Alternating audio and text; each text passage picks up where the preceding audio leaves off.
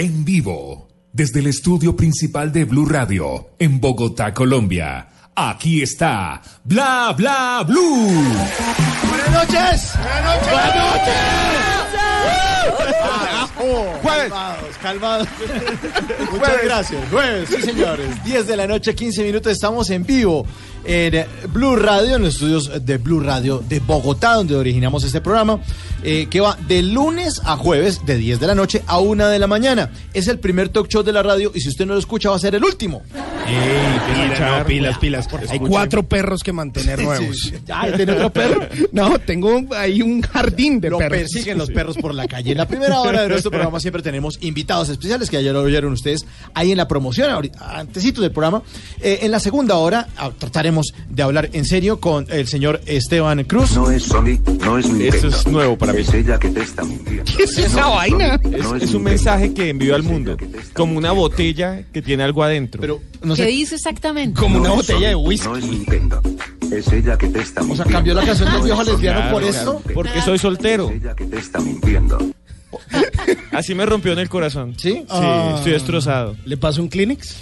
Eso ya pasó hace mucho. Yo ¿Y todavía hablas de eso? todavía no lo superó.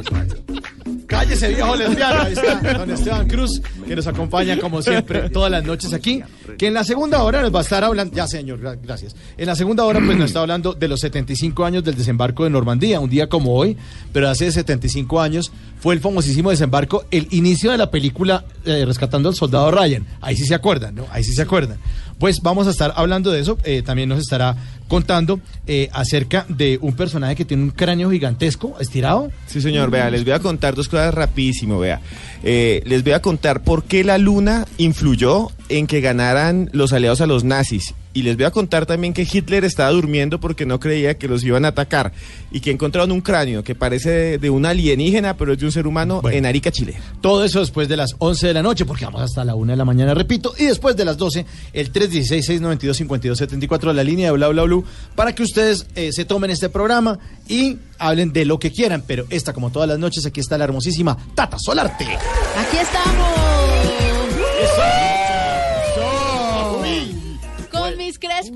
Y un kilo menos esta semana. Esa Muy bien, muy bien. Ahí vamos, ahí vamos. Yo les dije que junio era el mes de los logros. Pues menos y ahí vamos. Lo que no se pudo en enero, ni en febrero, ni en marzo, ni en abril.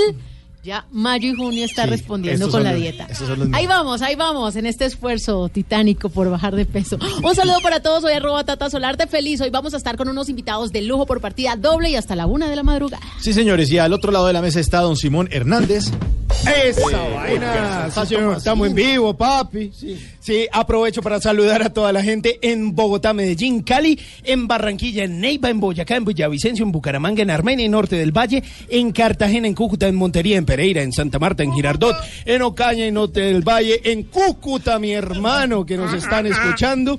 Por supuesto, en mi Manizales del Alma y en todo el mundo que nos están escuchando a través de www.bluradio.com. La producción de ese programa es del grande, el Diego, bien, grande. Diego Garibello. Vamos, vamos con todas, sí, vamos. Esa vaina, Diego. Epa, Caribello. Epa, Caribello. Eh, el que está poniendo todo esto se llama Rafa Arcila, el señor del control master. chicas. Y, la chi- y sus chicas grabadas. Las chicas del CAN. Ya sardinas. estamos listos entonces. Mi nombre es Mauricio Quintero. Le damos la bienvenida a los coquillos. ¡Vamos!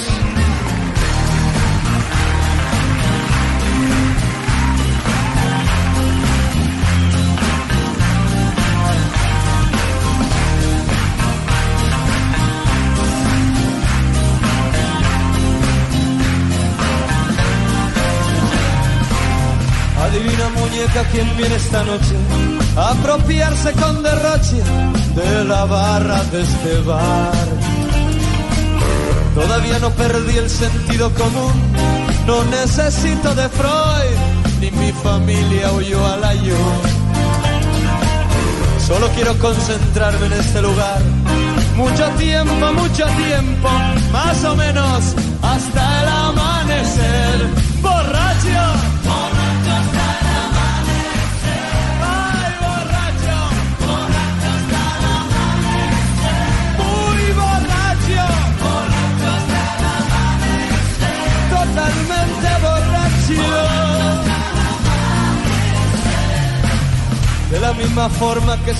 10 y 20 minutos. Si usted quiere estar borracho hasta el amanecer, por lo menos aquí lo acompañamos hasta la una de la mañana con buena música en Bla Bla Blue. Barra libre para los coquillos, un clásico de esta banda que eh, surgió hace varios años, que se popularizó en nuestro país y quizá es uno de esos, eh, podríamos decir, one hit wonders, porque a quién eh, no le ha llegado la madrugada tomándose un par de vinitos, un par de cervezas o por qué no un par de daiquiris, martini. Aunque después de los lo que quiera. 35 uno amanece en Guayabado sin haber tomado nada, solo con el trasnocho. Respirándolo. Se trasnocha y amanece en Guayabado. Está listo. Así que si usted tiene menos de 35, aproveche todo. Aprovechen.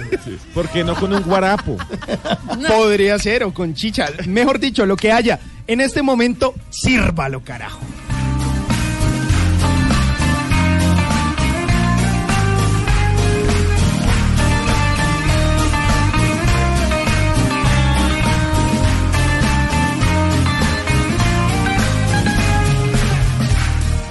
El método Stanislavski de interpretación. Únicamente preciso una botella de ron Artemi, un enjesque de queso de guía y por supuesto tu ausencia. No simbres tu cintura ni me muestres tus encantos. Ya sabes que noches como esta soy vegetariano.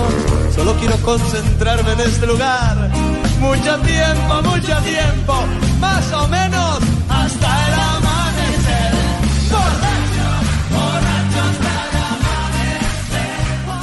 Bla bla blue. Conversaciones para gente despierta.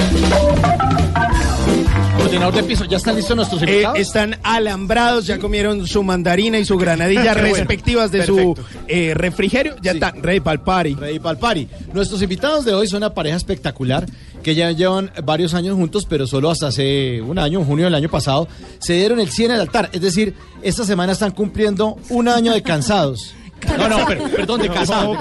Tienen en común la actuación y su amor por este país. Recibamos con un fuerte aplauso a Natalie Umaña y Alejandro Estrada.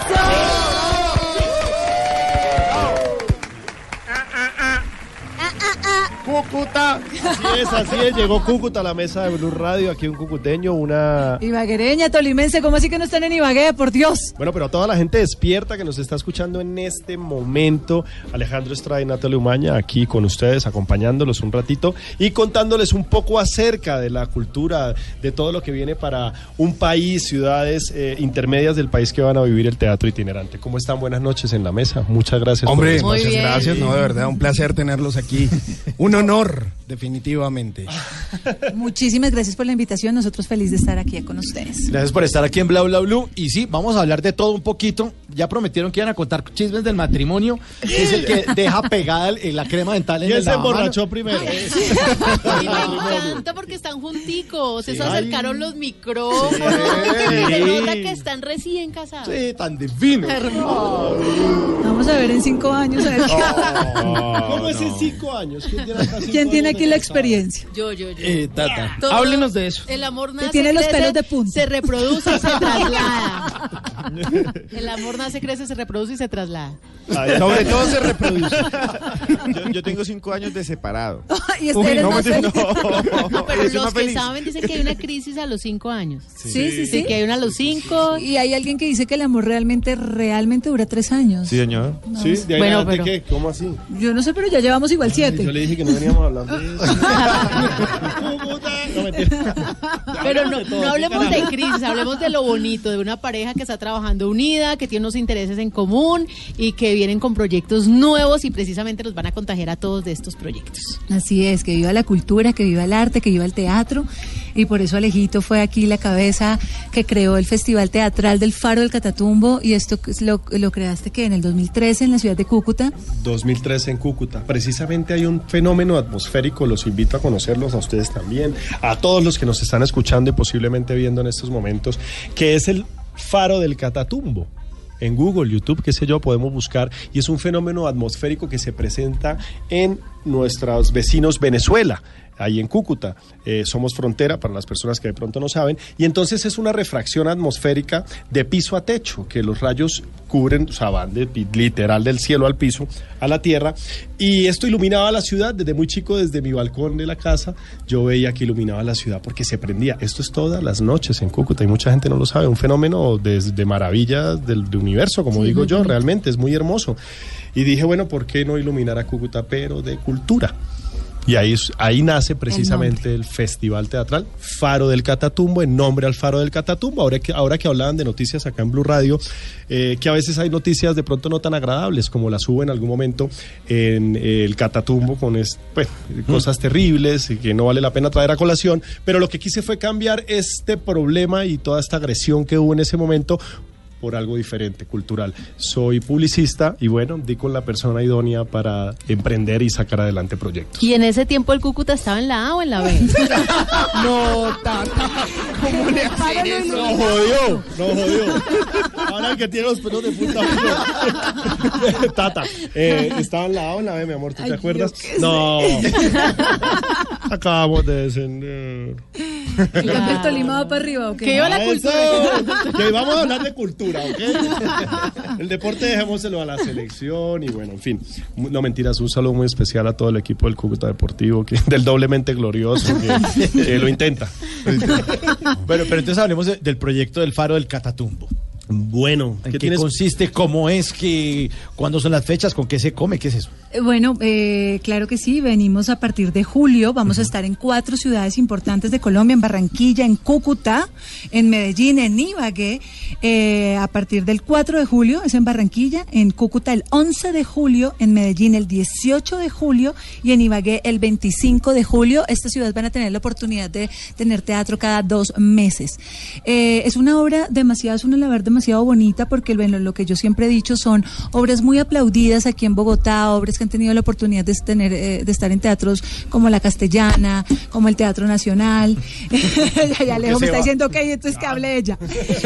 Eh, con un cartel demasiado grande, demasiado importante, unas obras de teatro, wow, y que tengan estas ciudades la oportunidad de tenerlas, pues bueno, mi amor, habla tú. No, no, no, no, no, no, es que lo haces al contrario, lo haces también. No, que, tú. No, no, no, cuelga tú. Bueno, pero hasta ahora, ¿quién ha entendido los que están detrás del micrófono? A ver, por favor, díganme. No, nada, bueno, listo.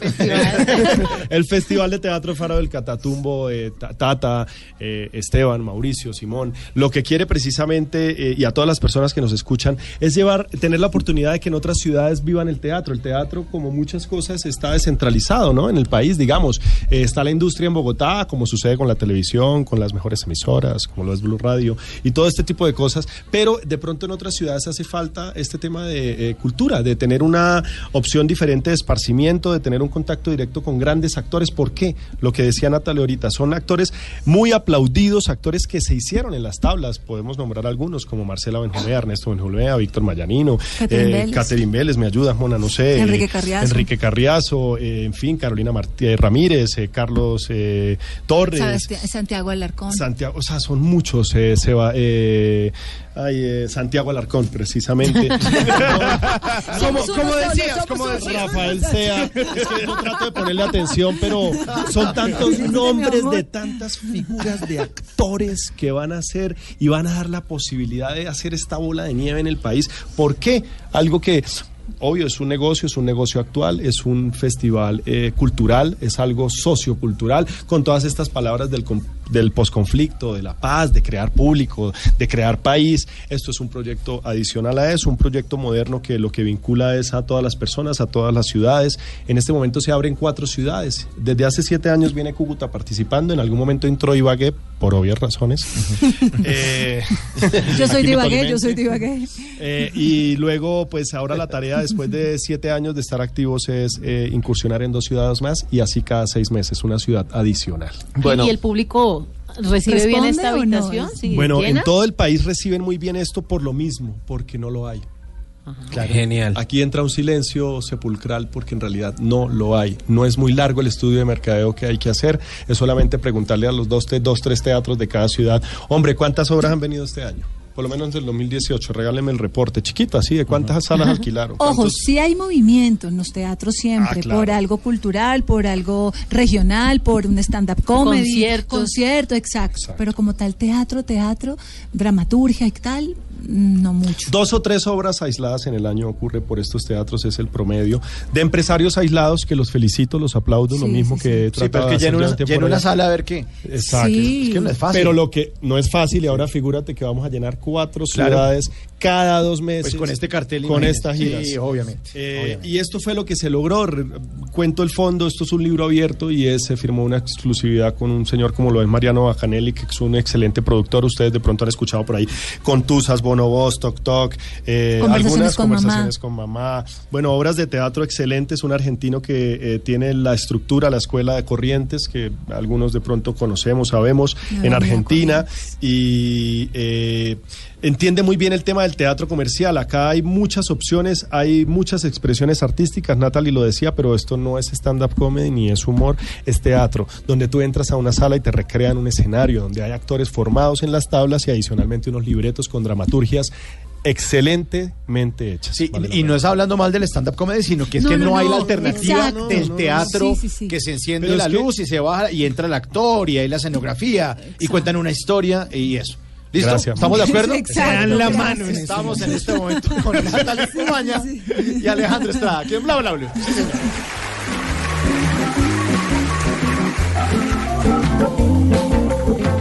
Y ahora en Bla Bla Blue venimos a robar. Venimos a robar porque vinimos a robar. ¿Cómo son los arrobas de ustedes en las redes sociales? Natalia. Arroba Natalie Umaña, pero sin ñ, sino con N. Humana A. Humana A. Y la suya, Alejo. Arroba Alejo Estrada, arroba ocho y medio oficial, arroba Faro del Catatumbo. No, no más arrobas. no. Ok. Venimos a robar porque venimos a robar. Arroba cat9 de sus seis escribió en este diálogo en su cuenta de Twitter. Dice, vaya, vaya, vaya, vaya, mire quién viene arrastrándose y vuelve arrastrándose. Ay, no le hable así al bebé. Ay, no. ¿Por qué? Ay, Pochita de pocha. Arroba J Pintor, pero ese pintor con TH. Arroba Ok. J Pintor puso este diálogo en otro diálogo ahí en su cuenta de Twitter. Dice, oye, ¿qué es peor? ¿La ignorancia o el desinterés? Ni lo sé, ni me importa. Bueno. Venimos a robar porque venimos a robar. Arroba Azul Warrow escribió esta frase en su cuenta de Twitter. Dice, hubo un tiempo en el que solo salía con azafatas, pero fue una etapa pasajera. Está bueno. Está bueno. Y este último arroba, Fabián G. García, puso en su cuenta de Instagram ese famoso meme que muestra las banderitas que comparten, o que comparan, perdón, la misma expresión dicha en otro país versus lo que decimos aquí en Colombia. Entonces pone bandera argentina, ay, qué romántico. Bandera de España, mmm, qué romántico. Bandera de Chile, mmm, qué romántico. Bandera de Colombia, ¿está borracho o qué? Vinimos a robar, ¿por qué venimos? A robar. Bla Bla Blue. Conversaciones para gente despierta.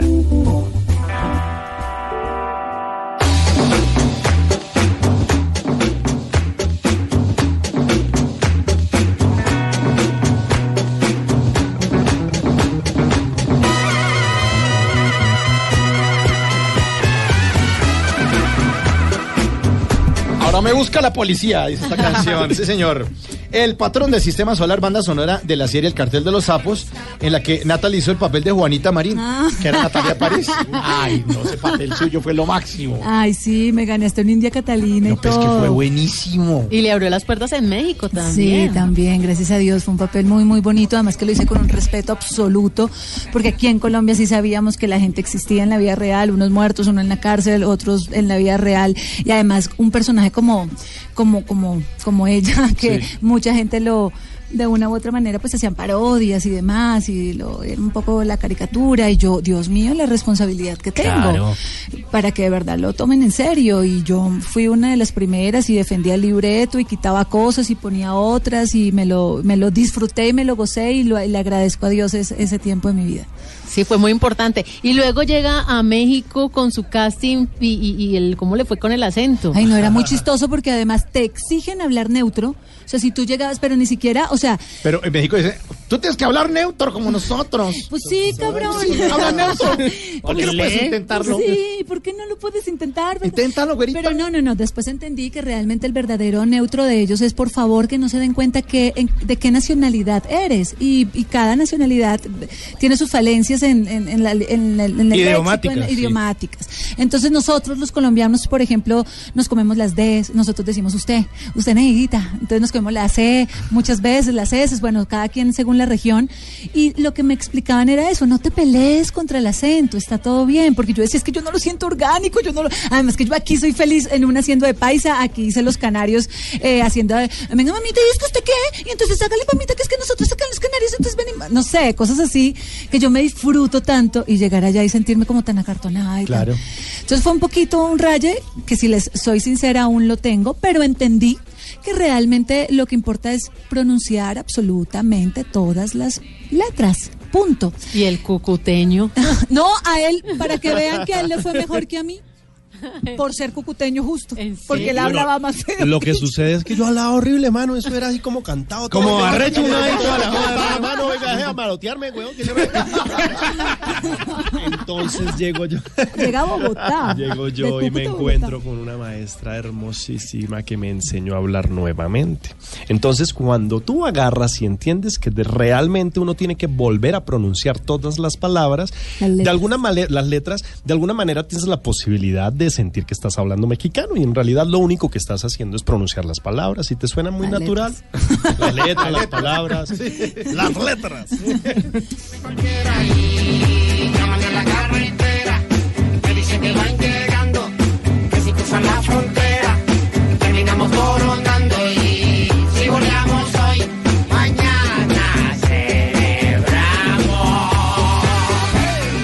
cajas de dientes, cajas fuertes y hasta cajas de música. Pero ninguna como la cajita de Tata Solarte. En Bla Bla Blue, vamos a tirar caja. Eso vamos a tirar caja con Tata Solarte. Me gusta eso que acabo de escuchar. Me encanta. Tirar caja. Está nuevecito. Lo estrenamos hoy aquí en Bla Bla Blue, el gato, hablando de nuestra cajita. Natalie, le decían Natillita, ¿no? Pero no por Natalia, ni por Natalie. No, es por que, comer natilla su mamá. es que yo nací un 3 de enero. Ah, y mi mamá se comió el 31 un recipiente llenísimo, llenísimo de natilla. Y pues obviamente ya estaba que se explotaba por mí, pero aún más con la cantidad de natilla, pero de verdad no paraba, no paraba, no paraba de comer. Entonces mi papá le dijo, pues, ¿cómo así? La niña se va a llamar Natillita y llegó a la registraduría y dijo Natillita, Natillita y faltaban ya dos personas. Porque mi mamá tenía complejo de culpa. En esa época que las mujeres todavía decían, bueno, lo que usted quiera. Todavía hay algunas. Y dos personas antes mi papá le dijo, no, mentira, se va a llamar Nati, Natalie. Y me dicen Nati en mi casa, pero no por Nati, la abreviación, pues no por Natalie, sino por Natillita. Ah, bueno, Y natillita. amo, amo, de verdad, lo juro. Yo espero este diciembre para comerme toda la natilla del mundo. Bueno, ahí en esa cajita encuentran unos papelitos. Los vamos a sacar de a uno. De pronto algunos los va a contestar Natalie y de otros los va a contestar Alejandro. Pero de a uno, que- ya y atacado, hombre. Calmado, calmado. Tranquilo, tranquilo, Alejandro, calmado. Y los vamos a ir Es que llegó la noche. Soy uno más de Le la gente tirar. despierta. Exacto. Voy a tirar la cuerdita Tirar y caja, tirar tirar- caja. tirar Bueno, mentiras, ¿qué hay? Listo, ¿Cómo es la vuelta? primer papelito. A ver, saquen de a uno. De a uno. ¿Cada De a uno? uno cada Sí. uno. Ver, Primero tú, mi amor. ¿Qué dice ese papelito? Yo. Toco. Trastorno obsesivo compulsivo. Hay quien la ve tan buenecita, tan buena actriz, tan risueña, Tan bien puesta. tan bien puestecita, pero tiene su trastornito. Ay, sí, y para muchos podría ser una ventaja, pero para otros podría ser un martirio. Y lo señala. Lo tiene al lado. Alejito sí sufre un poco conmigo porque yo soy demasiado, según yo, organizada, pero yo creo que ella es como muy psicorrígida y es un toque. Usted Yo- es de las que va entrando a la casa y va tocando todo. ¿En serio? sí. Y hay de que se le, y si se le tuerce un cuadro de la casa. Así me pega, ya, tranquila. Era una suposición, no, Sí, no. qué fuerte. No está torcido el cuadro, tranquila. Si se tuerce la regla, si lo tuerce Mauricio, o lo no. tuerce- también de pronto, si lo tuerce Alejandro. El problema hondo, sí, qué fuerte eso.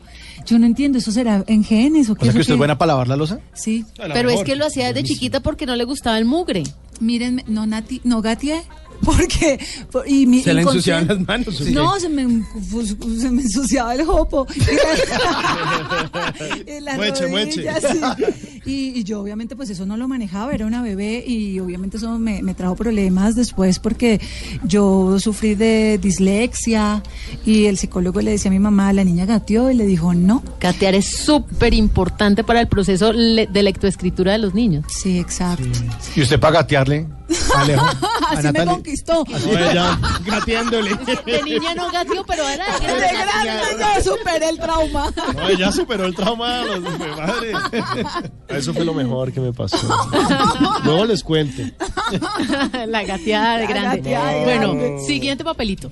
Tú. ¿Ese eh, le toca a Alejo? Sí, sí, hágale, sí. hágale, Hágale, hágale, hágale, Alejo, hágale. Aunque puede salir otro para Natalia, no sé. ¿Esto es para Alejo? No, eso es para Natalia. Léala, léala. No, pero Luego léala. les- No, pero Eh. No, pero ya me puedo hablar de faja, ¿no? Faja, faja. A ver, pues, fájese, fájese. ¿Cómo es el cuento, Natalie, que, que, que, que usted cuando estaba, pues antes de casarse, dormía con faja? No, No, ¿En serio? Y que ahora le tocó ya quitarse la faja, pues por aquello del matrimonio. Pues es que es algo muy chévere, uno las mu- de, de mujer siempre quiere tener la cintura marcada, el abdomen plano y realmente es un muy buen truco, ustedes niñas que me están escuchando y ustedes hombres también si no les da pereza, se compran una cremita quemagrasa, se la ponen en su abdomen, se ponen una fajita, yo lo, yo lo hacía más nocturno porque en el día mm, era un fastidio porque se ve con la ropa, comes y te llenas más rápido, en Porque fin. te saludan y saben. Exacto. Como que hubo y le cogen la cinturita y chao. Yo, pues mío, ¿y qué Uno cuando siente ese amarradijo dice, ¿qué, Está, qué está es esta durito. vaina? Está durito. ¿Mandaron a esta vieja por servientrega o qué, qué fue lo que le pusieron? Entubada. Sí, sí, sí, en cambio sí. de noche. Pero cambio- síganlo haciendo, no se que no nos damos No, cuenta. Y era un muy buen truco cuando tenía fotos o algo así en ropa interior o vestidos de baño, amanecía súper flaquita y sequita. Y cuando me caso, pues va y faja porque me decía, usted mi vieja parece robot, huevón, bien empacado, qué onda. Y pues me tocó ya dormir desnuda. Ah, Espere, espere. Fue a otro. Nu- Numeral desnuda. Ya, numeral desnuda, hashtag. ¿Y, y, y las fajas qué? ¿Antisexis o sexis? La verdad. Usted No, como hombre. pues, cuan- ah, no, sí, en el. Diga, diga, diga. ¿Cómo, cómo decirle? Es que todo es un proceso, ¿no? Los A- primeros días. A veces tú abres una lata y tú dices, "Eso- esto, esto sabe muy rico, entonces no importa que lo tengo que abrir. Lo importante es abrir esa boda y echarle mano. Ya veo cocoteño, man. Quite usted una faja. Yo eso no es ¡No! oh, No, son, pero son los mismos, son los mismos. Ya iba para allá. Son los mismos botones del, del sostén, pero son 30, ¿no? 30 toma su tiempo. Ya vienen con huequitos. Los mismitos, sí, ¿no? Y el- ah, claro, por supuesto. Bueno, y el último papelito ahora sí para Alejo. Al último, venga. Ahora sí. A las 10 y 42, el último papelito. Migración Colombia. Que a usted le gusta mucho pasar por ahí. Ay, madre. Me contaron. Bueno, no, fue que eh, a, veces no- a veces ocurren injusticias, ¿no? Y bueno, fue una que sucedió, ¿te acuerdas viajando a México? Aquí en Colombia. Aquí en Que casi lo Colombia. meten a la cárcel. Sí, ¿Pero sí, por sí, qué? sí. Pues eh, Es que lleva 3 kilos y no, no, no, no, pero cancelado. Y esta gente tan, Claro, Catatumbo. tan sensible. Una maicena. Solo tres no. Ahí vas a joder por eso. Esa pendejadita. Vas a joder por eso. Ay, me vas a- ¡Ay, se va a agarrar, mentira. Las donas que llevaba Cúcuta. Excelente. No, ya pusieron Dunkin' Donuts. Eh, Juan Valdés, Congelado, McDonald's. ¿Y la cuña para cuándo? Eh, eh, sí, un, un día ocurrió algo en migración. Yo, la verdad, tenía que estar yendo cuando Natalie estaba trabajando allá con Televisa. Un mes lo vivía en Bogotá, pues en Colombia, eh, y otro mes lo vivía en México para poder estar juntos. Y pues siempre llegaba justo, todo perfecto, y un día de repente una fila, pero tremenda. Entonces uno empieza como a negociar con la gente. Oiga, ¿puedo pasar? Pues, O sea, mire, el, pasa, o sea, el pasabordo. Tengo que estar en la sala ya. Ya, tengo Claro, que estar en la claro. sala, voy a perder el vuelo, porfa. Entonces, claro, como le dicen los de migración. Pues hable con uno por uno de los de los que están al frente suyo. Seguro les ha tocado, a ver si ellos lo dejan. Yo, pero ¿cómo así? O sea, de pronto a usted le queda muy fácil. No, y fueron déspotas, de pronto, de pronto cumpliendo con su trabajo y uno con el acelere de querer viajar, pero hice las cosas bien, realmente. Y ya en algún momento fue uno que, que se puso de grosero, me iba a llevar para la cárcel y yo no estoy haciendo nada. Es que sacaste el celular. El delito fue sacar el como delito, porque además lo pintó así. Yo, pues hágale, vámonos para la cárcel. Yo no la conozco. pero usted me la va a enfrentar, hágale. No sé por qué me va a llevar, pero pues aquí hágale, hágale. Entonces lo seguía grabando y pues no pasó nada, gracias a Dios. Perdí el vuelo y Ah, pues me fui en el siguiente. la Pagué la multa. Que son más caros que Moraleja, ya cada uno la sacará. Porque no me voy a clavar el puño. Sí. Pero la embarré. Bueno, buena lección, ¿no? Buena Que sí lección. que cuando te Eh, cuesta, ¿de cuando cuánto- te muerden de el bolsillo, eso es como cuando le ponen a uno un parte. Si usted ya sabe que no puede exceder la velocidad, dije, Sí, ganó el ¿pa' qué jode? No. ¿Pa' qué jode? 10.45 estamos con Alejandro Estrada. y Natalie Umaña. Sí, señor.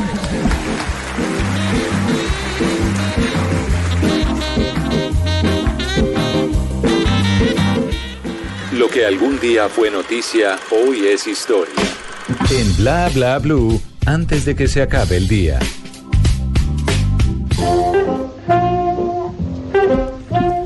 Antes de que se acabe el día, vale la pena recordar que un día como hoy, pero del año 1946, en los Estados Unidos se fundó la NBA, o mejor, la Asociación Nacional de Baloncesto. Esta es una liga privada de baloncesto profesional que se disputa en los Estados Unidos desde 1946, añadiéndose posteriormente Canadá en los años 90. Fue al término de la Segunda Guerra Mundial cuando un grupo de hombres, en su mayoría propietarios de algunos de los recintos deportivos de diferentes ciudades estadounidenses, que se reunieron en el Madison Square Garden en la ciudad de Nueva York con el fin de buscar alternativas para llenar los lugares con algo más que hockey o de pronto algo de boxeo, los cuales atraían mucho al público, pero que no alcanzaban a llenar los aforos de estos lugares. Pensando en algo totalmente distinto, que fuera capaz de completar el calendario, además de ofrecer a la población americana un nuevo entretenimiento, vieron en el baloncesto el evento ideal para conseguir sus objetivos.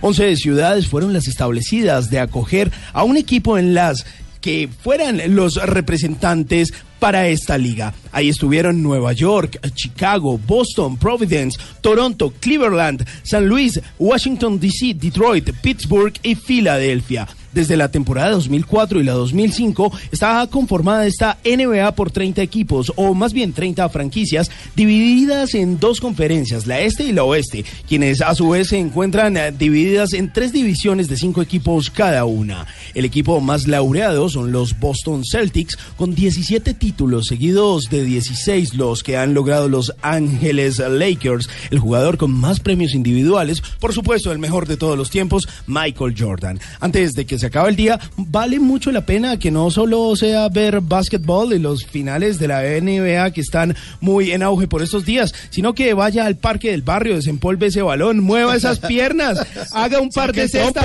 mejor dicho, créase Michael Jordan, LeBron James, no importa, pero mueva ese cuerpito glorioso, por favor.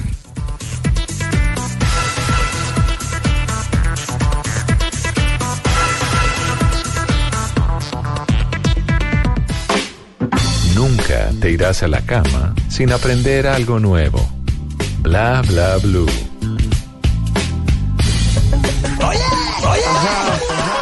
A los que se la rebuscan, yeah.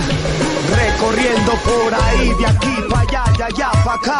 A mí me gusta ir bien montado, desde temprano del agua al lado. Cuidado, voy por las calles relajado. A ver, vengo mis panas A mí me gusta que se gocen mi tumbao. Si se montan en mi carro, me van en el agua al lado.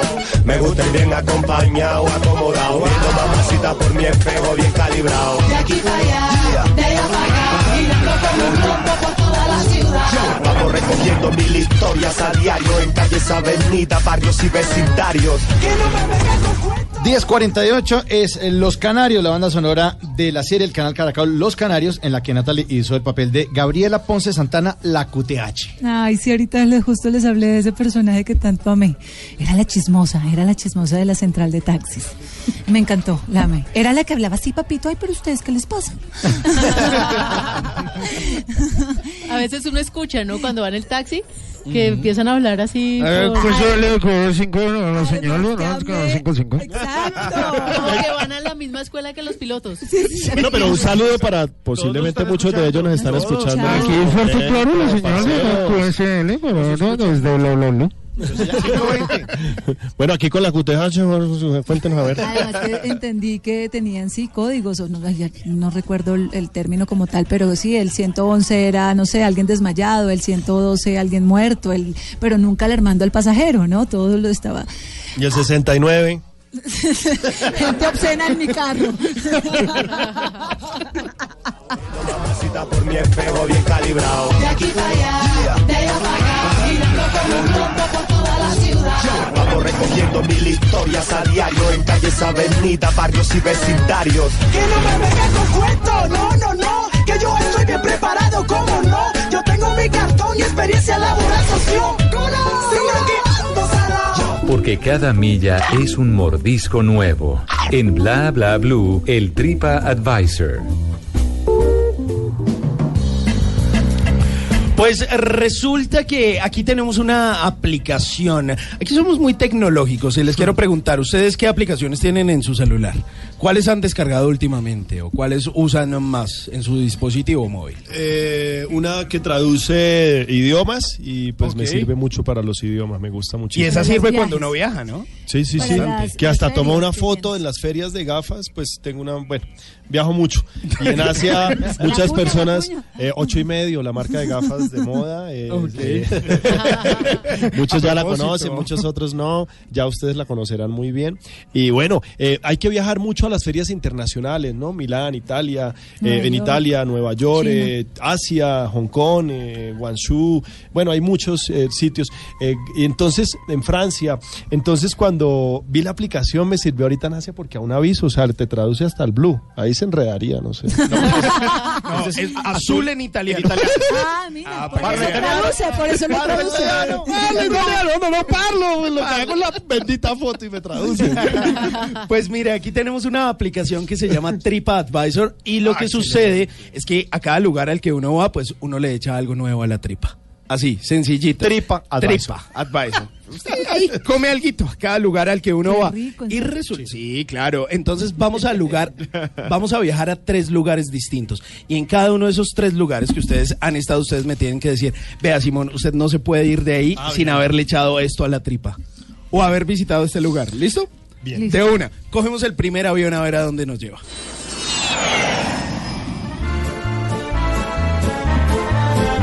Llegamos a Rusia. Rusia. Y en Rusia, ¿qué hay que echarle a la tripa? ¿Qué hay que comer? ¿Qué hay que visitar? Uy, parce, y fuimos a Rusia al Mundial y fuimos, pero yo no recuerdo nada. Bueno, realmente tienen mucha comida internacional. Es un país que no tiene nada que envidiarle a cual, como estar en Nueva York. O sea, un- una cantidad de comidas. Pero como tal, lo de los nativos, acuérdate esa carne de cordero rara. En la papa ru me Ah. acuerdo mucho de la ensalada rusa porque literal. No, pero lo más chistoso es que llegó, llegó buscándola como si fuera diciembre.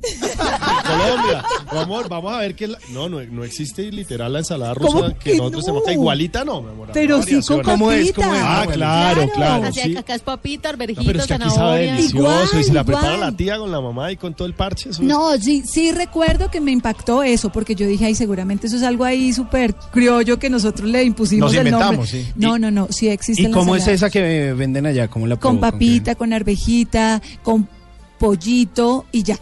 Es que acá la engañamos, acá le dimos salchicha, No, todo. no, las, la, la- sí, sí, aquí le echamos más cosas. hasta ¿Mayonesa no? atún, no, no, no. Ah, no, entonces eso no es ensalada rusa. ¿Y qué hay que visitar en Rusia? Uy, pues obviamente eh, la Plaza Roja. Ah, Increíble, buenísimo. sí, sí, sí pega, pega chévere, porque pues este es, es estas iglesias con los picos redondos y altos, y voy a contar una historia, porque eh, yo preguntaba a, a- a los nativos o a las personas por qué son esos, eh, el círculo arriba Ah, y el sí, pico de dorado, oro. el pico de oro. Resulta que eh, son iglesias, ¿no? Ortodoxas, sí, sí, sí. eh, católicas, es otro tema. eh, pero eh, lo que sucede es que el, eh, cuando llegan los inviernos son tan fuertes que bajas a- bajan hasta 40, 30 y pucho de grados centígrados abajo. Entonces se congelan las cúpulas y antiguamente se les caían. Entonces hicieron que fuera así Para que deslizara el hielo. Y tiene su lógica. buenísimo, Y nadie lo sabe. Ahí les voto el dato. Uy, Bien, Radio. Iremos a la cama sin aprender algo nuevo. Por favor, Tata. Samara, Samara es una ciudad demasiado linda. Es una ciudad Bellísimo. que tiene un río. Ay, se me acaba de ir el nombre. ¿El río Samara? El ri- no. El río ahí que pasa por Samara. Bellísimo. Pero está eh, todo el borde lleno de restaurantes, de barcitos, de... El Volga. El, El Volga. El Volga, el Volga es un río muy romántico, realmente tienen Sí. unas barcazas para eh, dar la, la vuelta. ¿Eso no era una Inclusive- marca de carros? Así No, inclusive Moscú también tiene pues todo su río que ese es el, ay también se me va el nombre, pero en, eh, hacen un recorrido Moscú. por toda la ciudad como las importantes, como las importantes capitales del mundo El Volga. que las persigue un río, ¿no? Como Medellín, como Bogotá. O el río Bogotá, importantísimo. Que huele tan rico. Tremendas. Restaurantes Sí, al lado no, y, no, y no hablemos del Pamplonita en Cúcuta. Bueno, y hablando de esas ciudades que tienen ríos, nos vamos para otra.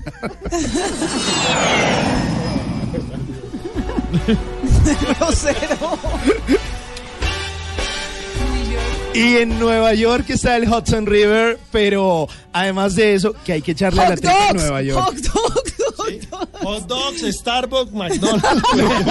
Perdón por la cuña. No, mentiras. Eh, Que la, la- la factura no, es la salida. No, no, pues. No, pero sí. Perdón, pero no voy a dar la Que allá toca ir a Nosotros McDonald's. Lleva con diez Nosotros tenemos para el tiquete, pero no para el restaurante.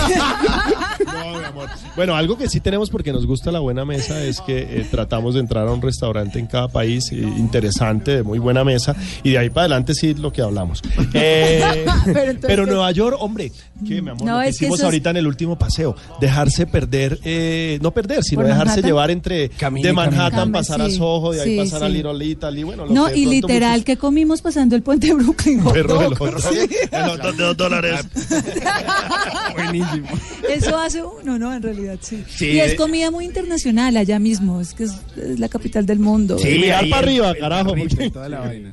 Y ahorre dólares. Y bueno, y nos vamos. Pero una recomendación para ¿Cuál, todos, cuál, no cuál? se les ocurra viajar ahorita que el dólar está a 3.300. ¿no? Uy, No, ahí sí no le alcanza sino para el pan. O lleven la salchicha en la maleta. Uy, Alemania. Todo, la- todo el, todo el rack de bimbo con...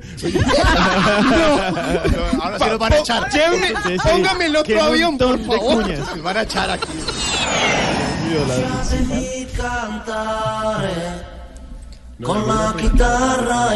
Y en Italia, además de darse besos en Venecia, Uy, ¿qué hay que hacer? rico, amamos Italia. Amamos comer en Roma, en todo lado, es que en cada esquina, y ahí sí se los voy a decir, niños, niñas, por favor, cuando vayan no se preocupen por la economía para ir a un muy buen restaurante, en cualquier esquina. Comen lasaña, buena pasta, guau, toda 12 euros en cualquier esquina. Pene, no, eso de todo. Venga, eh, Pene, no, eh, Venecia, Venecia, Venecia increíble, realmente eh, una ciudad mágica, romántica. No vayan a ir solos porque el plan es en pareja. Se aburre. Eh, no, O se consigue me una nativa. Como para estar en la Pero- góndola. Pero no, no, no, no, no. No hay nada- para gondolear. colombiana a Venecia es la sensación. ¿Sí? Sí. sí. No sé cómo es Pega con otra, pero No es, por nada, no es por nada, pero de mi gastronomía favorita, la peruana y la, la italiana. Aparte de la colombiana. Y Sí, porque en Perú y en. Italia hay McDonald's.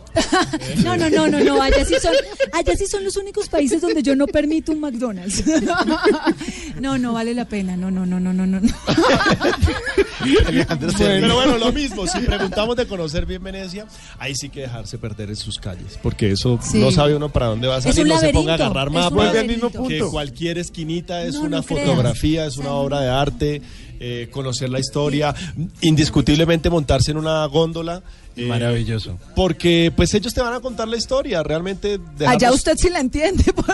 No, pero se les entiende. No, Uno obvio, después el italiano lo ya está- entiende ya está- Italianini, ya usted mueve la mano. italiano para todos los colombianos con esta malicia indígena, que tenemos. Todos lo entendemos. Usted se baja decimos, de la góndola y Coño, uno se baja de la góndola siendo Y italiano. le dice, chao, bambino.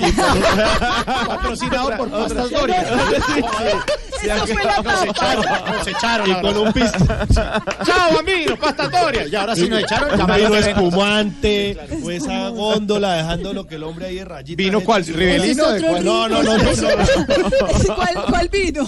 No, eso es otro tema, lo que es Vino- España, vino ocho y medio. Italia. No, el vino es más económico tomar vino que tomar jugo, que tomar gaseosa. Es, es, es una delicia comer. De hecho, Alejito se volvió súper experto. Allá tú me preparas un risotto delicioso. ¿Pero risotto con qué? Delicioso. No, tengo risotto mar. de mar y tierra. Tengo risotto de risotto de champiñones que. Uy, mamma mía. Mamma mía. Literal, una cosa loca. Sí, sí, sí, sí, sí, sí, sí, Buenas todo. recomendaciones. Eso. 10.59 de la noche. ¿Nos acompañan otro ratico? ¿Se quedan otro ratico? Bueno. ¿Le servimos otro cafecito? Qué pena Bueno. molestarlos Bueno. tanto. Un vinito, un vinito ahí. Un vinito, No, un pero es que aquí de dónde sacamos vino.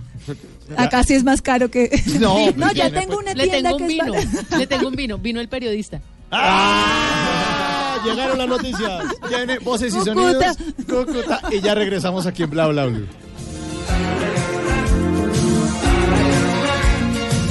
Lasciatemi cantare con la chitarra in mano. Lasciatemi cantare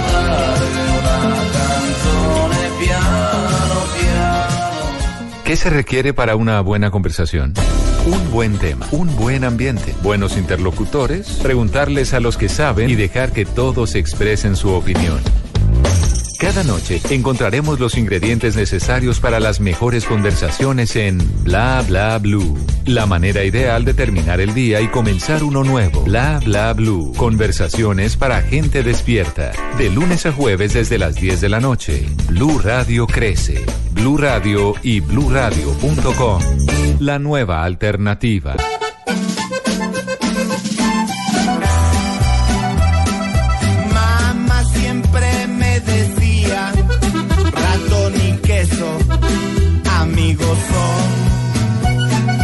No te confíes de nadie, que el más amigo te da traición. 20 litros de acetona, los microondas y un garrafón. Y que mi socio en la USA no se me tuerza,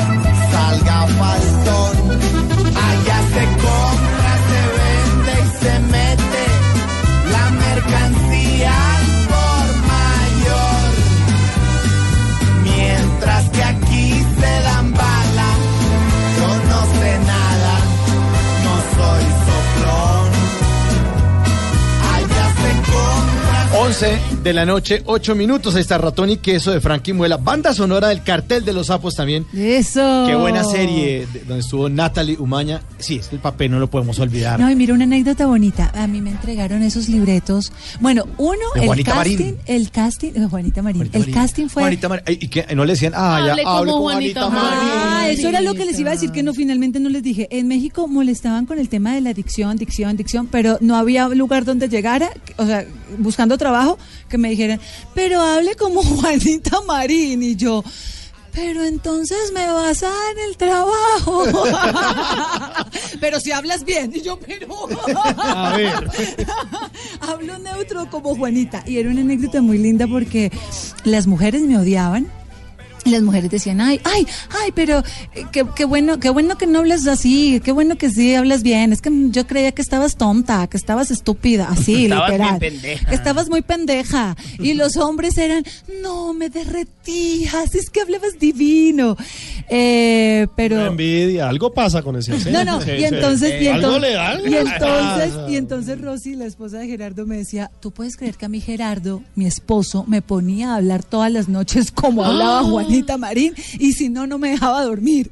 Y yo no lo puedo creer, en serio, fue un fenómeno muy, muy bonito en México que, que se suscitó con, con el cartel. Ah, ya hablé otra vez como Juanita Marín. Ay, pues es que aquí en Colombia ya todo el mundo sabe cómo es que habla, lindo, pero pues allá como que la gente casi no, pues casi no se familiarizaba con el- la vocecita y pues así, pero a ver, ¿qué quieres que te diga? ¿Que le gusta oír bla bla blue?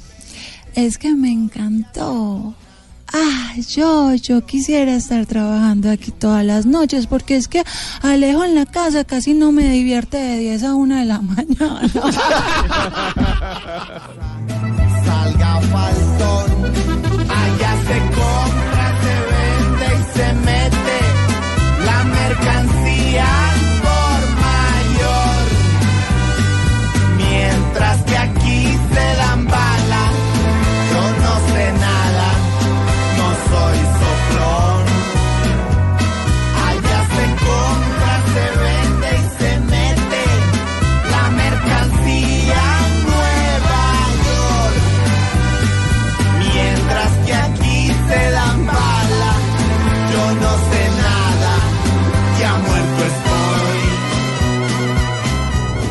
El futuro lo visualiza quien lo trabaja y el tarot lo lee Tata Solarte. 11 de la noche, 11 minutos. Piden un deseo. 11, 11 minutos de la noche. Ahí están los cuatro unos juntos. Bienvenidos al Tatarot de Tata Solarte. No tengo bola, pero tengo cartas. Y ahí hay unas cartas y les vamos a pedir a nuestros invitados Natalia Umaña y Alejandro Estrada, esposos que se conocieron en el Carnaval de Barranquilla, que están profundamente enamorados, que tienen un proyecto juntos para que saquen las cartas del Tatarot y vamos a mirar ese destino próximo, ese futuro. Aquí está la primera carta. Le ponemos Natalie saca la primera carta. Y nos da el nombre de la carta. Caballo de, espal- de espaldas. Ah, no, pero es- ¿qué pasó? Él sabe que así me gusta. No mentira. Oh, bueno. Conversaciones para gente despierta. Menos mal estamos a esta hora. Siendo hoy las 11 y 12 de la noche, aquí en Blue Blue Blue Radio. Eh, mi amor, ¿vamos? Caballo de No, espadas. mentiras, caballo de espadas. ¿Qué Bueno. onda con eso? La película en pareja, ¿volverían? Ah. Ustedes tienen una película así también, muy... Así, muy así. muy De. Bueno, señores, les voy a, mexicana, les voy a mostrar la foto. Está en un caballo la pareja y los dos están en el caballo y sin silla luego. Sí, una película interesante. Habla de- Fue una película muy, muy, mm, además, qué experiencia tan linda y qué bendición porque era una producción 100% mexicana y nos escogieron a los dos colombianos como protagonistas eh, con una temática un poco mm, bonita, eh, un mensaje fuerte para Bien muchos. erótica la pregunta. La, la, la- la- El bien contenido. erótica, bien erótico el, contenido, muy bien manejado. Pero muy bien manejado, exacto. eh, y una moraleja increíble. Exacto. Porque no todo lo que brilla es oro. Este era un personaje, Oscar Prats, en Decadencia, película que pueden buscar inclusive por ahí cortos en YouTube. Decadencia, para que vean un poco de esto, comprarla, inclusive hay muchas opciones. Pero más que eso es esto que sucede cuando un millonario seduce a una mujer con detalles, pero siendo además un lord. Caballero de caballeros, que la enamora O sea, de una cosa completo. loca, pero el señor resulta que tiene una aberración sexual. Y su Mm. aberración sexual es que le gusta ver cómo otros hombres están con ella mientras él ve. Y, él- y ese, y eso es un Para llegar a eso es un complique, ¿no? Y, y viene de chiquito, porque al final, pues, bueno, ya También. la spoiler. El ya es spoiler del spoiler. final. Pero eso viene pues de, de infancia, porque viene algo que vio en su hogar de chiquito, a su mamá, bla, bla, bla, y tiene un fetiche con las medias veladas y los tacones. Eso era lo ¿Dónde que... puedo comprar la película? ¿Es para un amigo? Y, y mire que le fue muy, muy bien en Asia. Nos escriben muchísimo de Asia, dándonos las gracias, gracias, Gracias por esta película. Ellos a nosotros, que por esa película con ese mensaje tan fuerte, que De tan bonito. De estos, perdóname, mi amor, de estos proyectos y apuestas cinematográficas en óperas primas de un director mexicano excelente, Joaquín Rodríguez. Joaquín Rodríguez, el cual eh, sin problema inclusive es un transgénero actualmente. Hoy en día. Pero un duro, duro de duros director, muy bien eh, relacionado en México, eh, con un músculo financiero increíble, fue una película excelente, Sí, muy bien logró hacer lo que quería y lo que dice Natalie, fue una película que en Asia fue un hit porque pues no hay doble moral eh, y por muchas cosas. Aquí en qué sala de cine iban a Y eso poner que ustedes eran Claro. esposos, pues... Eh, porque Por si eso, es un, tiene Dios. un Ahí está 2-3X por ahí.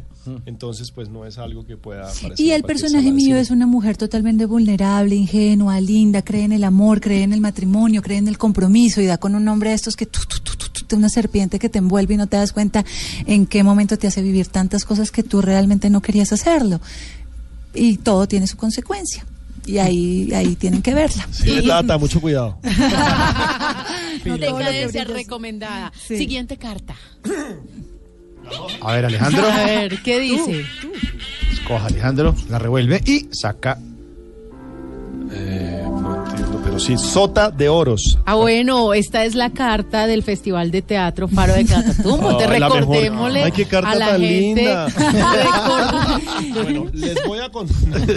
Recordémosle a la gente que, perdón. Exactamente, la invitación. Bueno, la invitación es muy especial para que todos ustedes en estas cuatro ciudades no se pierdan el Festival Teatral Faro del Catatumbo, que cada dos meses, a partir del mes de julio, va a llevar obras de teatro de gran formato, las más aplaudidas en Bogotá y para no her- herir susceptibilidades de las más aplaudidas y así sucesivamente. Arrancamos con Contusas, una obra eh, protagonizada por Marcela Benjumea, por Catherine Vélez, Cuñadas, dirigida por Ernesto Benjumea, esposo de Catherine y hermano de Marcela.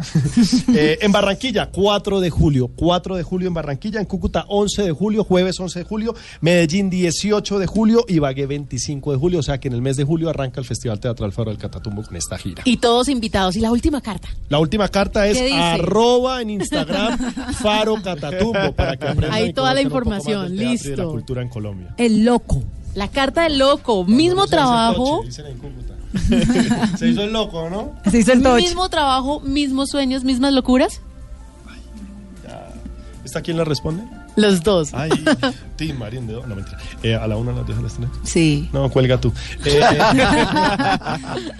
Sí, sí, creo que eso ha sido nuestro éxito en, en- en nuestra relación, que tenemos muchas cosas en común, mm, visiones iguales, proyectos donde nos queremos complementar, apoyo totalmente. La verdad, la idea de irse a México fue la, fue mía y Alejo me decía, pero nada, en serio, o sea, cuando teníamos, cuando venía de Cúcuta, cuando venías de Ibagué, teníamos 16, 17, 18 años y no éramos nadie, pero ya tenemos algo porque vamos otra vez a comenzar de cero, un nuevo país, en fin, y él va, me apoya, está conmigo y ahora yo me regreso después de hacer novelas allá me regreso porque él tiene aquí sus empresas, entonces sí, vamos vamos por la misma línea, vamos vamos por los mismos sueños. Es eso, realmente el Festival de Teatro es un proyecto juntos. Faro del Catatumbo es un proyecto juntos, eh, entonces los locos trabajamos juntos. Eh, cuando han ocurrido las oportunidades de ir a entrevistas a grandes emisoras, como lo estamos ahorita en Blue Radio, eh, también juntos. Eh, la marca de gafas es juntos, Natalia hace parte de la imagen. Y bueno, que cuando vamos a buscar trabajo también vamos juntos, no pedimos el favor, ofrecemos canjes. No, y vale la pena decirlo, de verdad, Alejo me manejó los tres primeros, cuatro primeros años. manager. Él fue el que además México. negoció mi película, película, él se hizo protagonista. Yo no era el protagonista de la película. Yo la llevé y le dije, bueno, Natalie, la mejor manera de decir que no, porque la película es muy sexual y ella no quería, porque quién sabe a quién le van a poner, no era por mí. Yo, hágale, mi amor, este es nuestro trabajo. Entonces, eh, bueno, pero te acompaño para ver en realidad este director qué onda, porque tan bonitos no dan tanto. Yo le dije, la mejor manera de decir que no, cobremos muy duro. Por ti. Para que Pues digan que no. duro por ella. Pero el hombre obsesionado que quería. Por el cártel al de los sapos. personaje Ella del quería Juanita los María. sapos, por como vio toda la novela y lo que les contaba ahorita eh, detrás de micrófonos, que fue eh, una novela que fue un éxito en México, pero no porque la veían en pantalla. La gente compró el CD, fue un fenómeno de Caracol Televisión para el mundo, porque la gente compraba el CD, en ese momento todavía comprábamos Los no, el DVD, DVD, los toda la DVD. vaina. perdón, el DVD para poder ver Yo la lo compré. película, la serie, sé lo compré. Entonces, pues eh, sucede esto en México. Yo me doy cuenta cuando voy a mi primera tocada de puerta en Televisa. De alguna manera entré con un excelente manager porque fue parte del proyecto, pero no- eso no te, te dice y te asegura que va a haber trabajo. Y de hecho, para mí no lo hubo cuando él me estaba presentando. Entonces, yo salía de las reuniones con el manager y yo le decía, voy para el baño y usted, yo le llego a la café, todo bien, no preocupe. Entonces yo me devolví ahora donde el productor, señor, a propósito, hay una actriz colombiana aquí en México, yo la conozco bien, No decía que era nada mío. no, es claro. nada, yo la conozco bien y viene solo tres, dos ya días a. México. ya vivíamos ahí. Pero ese era el proyecto estratégico de venta, ¿no? Usted la tiene que conocer. Ustedes se consumieron acá una serie de ella increíble. Era la protagonista del cártel de los sapos. Esto fue una cosa loca. ¿Cuál es? ¿Cuál personaje? No me diga que es Juanita Marín. Y efectivo me lo dice el productor, yo sí. Y así con cada uno que me devolvía, cada uno me decía, tráigamela mañana, tráigamela esta tarde, se nos juntaban Antes de que se fueran. Antes de- Claro. en tres días, en tres días visitó siete productores en Televisa, a los dos meses tenía trabajo. Buenísimo. Buenísimo. Qué buen manager. Sí, sí, sí, Alejo. 11 de la noche, 20 minutos. Para promocionar Bla Bla Blue. Ahora yo le trabajo gratis en ocho y medio. Alejandro se para, se quita la chaqueta, le da vuelta a la chaqueta pues espera, haciéndole barra a un Al equipo de fútbol. Cúcuta. Al Cúcuta. partido y al Barcelona Fútbol. Bueno, Los dos Natalie. Natalie y, y Alejandro, muchas gracias por habernos acompañado esta noche aquí en Bla Bla Blue. Mañana volvemos todos. Mañana, mañana no hay Bla Bla Blue, es de lunes a jueves. Hay que El lunes, el lunes. ¿Quiere si ver quiere el ver. lunes? Entonces el lunes para la gente de Cúcuta ya saben 97.7, por favor, programen la de Sueño en Cúcuta. Muchas gracias, muchas gracias a ustedes. Qué bonita energía, qué, qué rico, cómo trabajan de rico. O sea, para todos ustedes, queridos oyentes, si volvemos es porque caímos bien, ¿no? Si no, nos vuelven a ver, ya saben. Si no nos vuelven a ver, ya saben, pero ustedes sigan en Instagram, arroba Faro Catatumbo, arroba Alejo Estrada y arroba Natalie Humana A. Muchas gracias por acompañarnos esta noche en Bla Bla Blue. Gracias. ustedes, Mauricio, Esteban, Simón, Tata. Amiguito detrás del espejo. No, gracias. Faltó el nombre, pero... A Rafa. Rafita, gracias. No me apague el micrófono.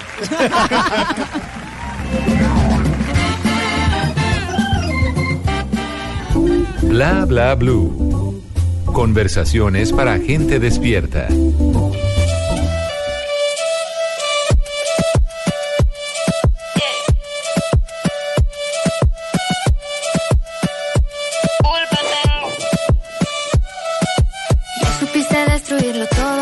Hacerme daño. Supiste hacerme daño. Ya pudiste comprobarte que eres eso que tanto has pensado de ti. Y yo siempre he estado aquí, yo siempre aquí he estado esperando. Cuidándote viejas cicatrices, intentando remediarlo. Y yo qué culpa tengo que no sepas lo que quieres y no quieras decidirte por mí. Yo qué culpa tengo que no veas lo que eres y me tienes para ser feliz. Yo qué culpa tengo, oh, pero qué culpa tengo. Y yo qué culpa tengo, oh, y yo qué culpa tengo.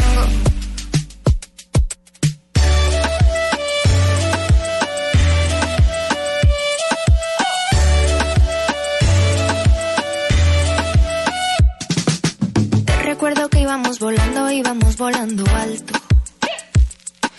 Dejábamos de escuchar el ruido de la gente opinando. El futuro, dime algo que me haga creer en esto. Ahora solo puedes ver al cielo reflejado en el espejo. Y ni cuenta te has dado, ni cuenta te has dado. Yo qué culpa tengo que no sepas lo que quieres y no quieras decidirte por mí. Yo qué culpa que no veas lo que eres y me tienes para ser feliz. Yo qué. A las 11.23 minutos en Bla Bla Blue, pues seguimos cargados de invitados, de buena onda, de buena música. Y para ir cerrando este jueves, que ha sido bien interesante, pues tenemos a una invitada que pues es colombiana, pero que por estos días anda muy internacional, porque anda radicada en México, ha estado en varios festivales internacionales y por supuesto está muy invitada aquí a Bla Bla Blue. Le damos la bienvenida a Elsa Carvajal, o más bien, como ustedes la conocen, Elsa y el Mar. Bienvenida. ¿Cómo va todo? Buenas noches. Buenas noches, señorita. Ay, gracias, los aplausos. gracias. Me encanta, me encanta tenerla, o me encanta a nosotros, todo el equipo de Bla Bla Blue, poderla tener esta noche aquí en Blue Radio. ¿Cómo va todo? ¿En qué anda? ¿Qué proyectos eh, tiene Elsa y el Mar por estos días? Ando sacando un disco que se llama Eres Diamante, que salió hace dos semanas. Eh, estuve de promoción en México, ando aquí en Colombia haciendo promoción intensa, como lo puedes ver en mi cara destrozada. Eh, pero, Pero se muy ve feliz. radiante. Bueno, eso aparento, eso aparento.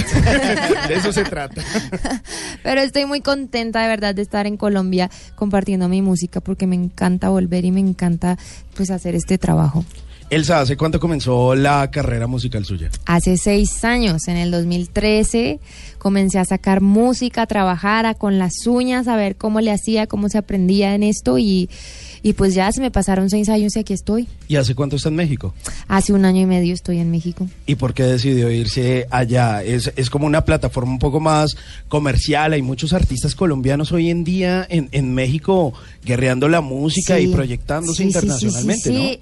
Es una tierra muy noble y sobre todo hay como muchos circuitos para crecer con música, eh, digamos que no no comercial en el sentido de que no es el pop que escuchas eh, normalmente. Entonces es un país que te permite eso y que es un público que te acompaña absolutamente a todos los conciertos, a- desde el más chiquito hasta el más grande. Entonces ahí estamos. Y, y además de eso, siento que es un público como muy sincero y como muy receptivo. Y si le gustan las cosas, como que lo aplauden. Y si no le gustan, Te realmente como que te- lo desaprueban Sí. totalmente, ¿no? Exactamente, y es muy impresionante porque es muy hermoso tú pararte y que, que te den cariñito. Entonces, Pero te han dado cariñito en festivales muy importantes. Imagínate. Por- sí. mencionemos algunos. En Colombia, el estéreo. por el ejemplo. Estéreo Picnic Rock al Parque, me o sea, ha sido el show más hermoso que he hecho en Colombia. Ese show lo amo, lo adoro, amo quien lo cura y fue una oportunidad divina. Y en México toqué en otro que es como el más grande que se llama Vive Latino, que también es, es, es bastante conocido. Y así muchos festivales y es loquísimo porque son una partida de rockeros y yo la niña, generalmente. Entonces se siente bonito también. Y aquí está Culpa Tengo, Elsa y el mar. yo qué culpa tengo que no sepas lo que quieres y no quieras decidirte por mí. Yo qué culpa tengo que no veas lo que eres y me tienes para ser feliz. Yo qué culpa tengo, oh, pero qué culpa tengo. Y yo qué culpa tengo, oh, y yo qué culpa tengo. Bueno, ese culpa tengo viene acompañado de una producción que se llama Eres Diamante, pero además por ahí también hay cosas como puntos medios, como Nadie va, como Ojos Noche, los cuales vamos a estar cantando más adelante. Ay, Pilas caray, ahí. ay, pilas, caray. pilas. Caray. Pero este disco hace parte de una producción y de una composición hecha desde Colombia o el disco nace totalmente en México. Pues es que fíjense que yo me fui a estudiar a Estados Unidos porque me dieron una beca y estudié allá música dónde? en una universidad que se llama Berkeley en Boston. Ah, no, no, Ah, no, ah, no. bueno. Una universidad por allá, una beca. Una universidad de música. Y me fui, y me fui. Pues o sea, sí, una fábrica de chiflamicas que hay por ahí en Estados no, Unidos. no, en Berkeley. No, no, no más. Bueno, por allá sí, entonces me, me dieron la beca y me fui de loca así a los 18 años y allá viví 7 años y allá hice mis primeros discos y allá empecé este disco eh, ya en California y entonces pues luego me, me pasó la vida y entonces terminé en México en medio del disco y terminé en la otra mitad en México. ¿Y quiénes han estado involucrados ahí en ese disco? ¿Con quién grabó en México? Grabé con el productor que se llama Mateo Lewis, él lo grabó, él lo mezcló, lo masterizó un señor muy chévere en, en Nueva York que se llama Dave Koch, que, que es, masteriza así mis cosas que, que más admiro y entonces de se me ¿A hizo el sueño. admira? Pues él masteriza pues que a la Beyoncé, que al... Ah, más, no, pues No, que hay es humildad. humildad. No, sé si le suena a Berkeley. Ay, no, no, pues Elsa Humildad del Mar. sí, la humildad, sí, sí. Pero es que yo qué hago. Pues, ¿qué hacemos nosotros? Oír Nadie va. Aquí está Elsa y el mar. Nadie va. Pero dime que yo era la que querías. Dime que extrañas lo que teníamos. Dilo y yo corro a donde me pidas. Dímelo.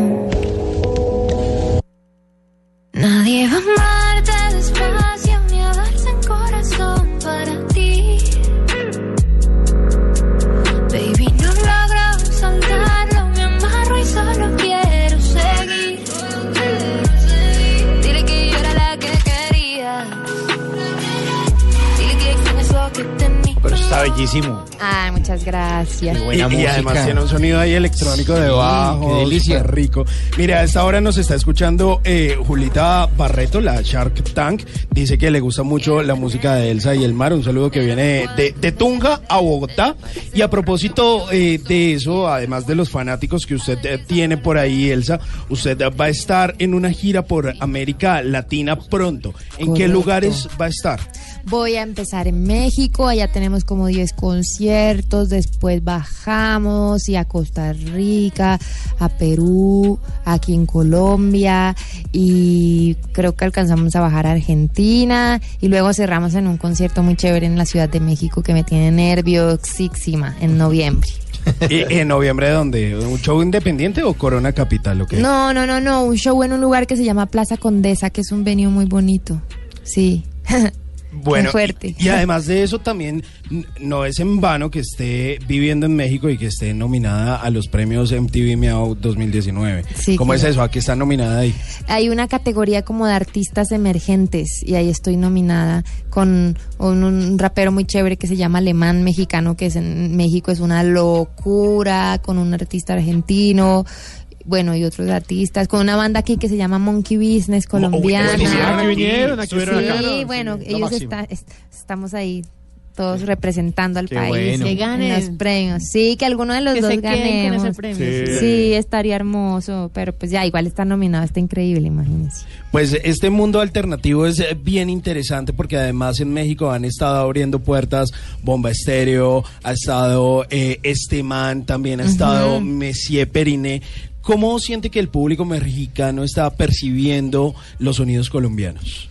Les encanta, ya siempre me preguntan qué les dan de comer en Colombia que traen tanta música acá a México y yo bueno pues no sé, nos nos dan muchos ritmos, mucha cultura a la que nos vemos expuestos desde chiquiticos, entonces les fascina que uno los ponga a bailar porque allá pues ya saben que no hay mucha no hay mucho trópico, entonces pero igual a la gente le encanta el baile, entonces llevarles eso allá es hermoso y, y lo reciben increíble y las y los conciertos se ponen una locura de puro perreo mexicano. Intenso apocaluz. Sí, sí, sí. Bueno, sí. pues eh, a propósito de la noche, aquí está Ojos Noche, Elsa y el mar. Hablábamos de la vida y de sus planes cambiantes. Hablábamos del presente, de ayudar a la gente de los tiempos de antes. Pero no lo, no lo volví a ver.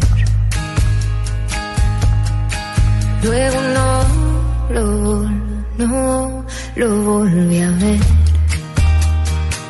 Si yo decía la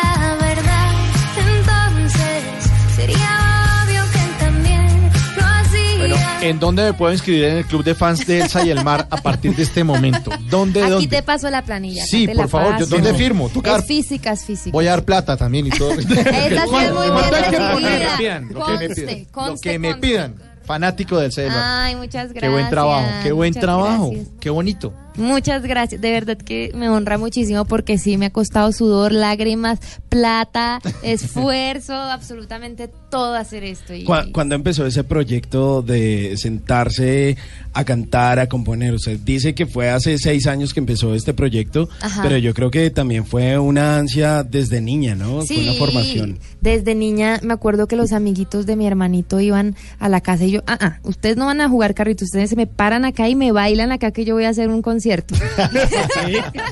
y los pobres, ay no, a su casa no, que su hermana nos hace bailar. Literal, entonces viene desde siempre y, y, y ya pues más grandecita veía que alguien tocaba guitarra y allá me iba como una rémora a, a que me tocara tres acordes para yo hacer una canción, hasta que después ya empecé yo a, a aprender instrumentos también. Y ahora esos amiguitos ya le están pidiendo boletas para el Y concierto. autógrafos. Ah, sí, Claro, claro, claro. Por favor, Yo quiero le ir a bailaba, bailar. yo le bailaba a ella. Tan lindo. Oiga, y ese complemento de el mar, ¿de dónde se pega? ¿De dónde se complementa con su nombre? Bueno, la respuesta fácil es que me llamo Elsa Margarita. Entonces jugué con mi nombre y a eso llegué.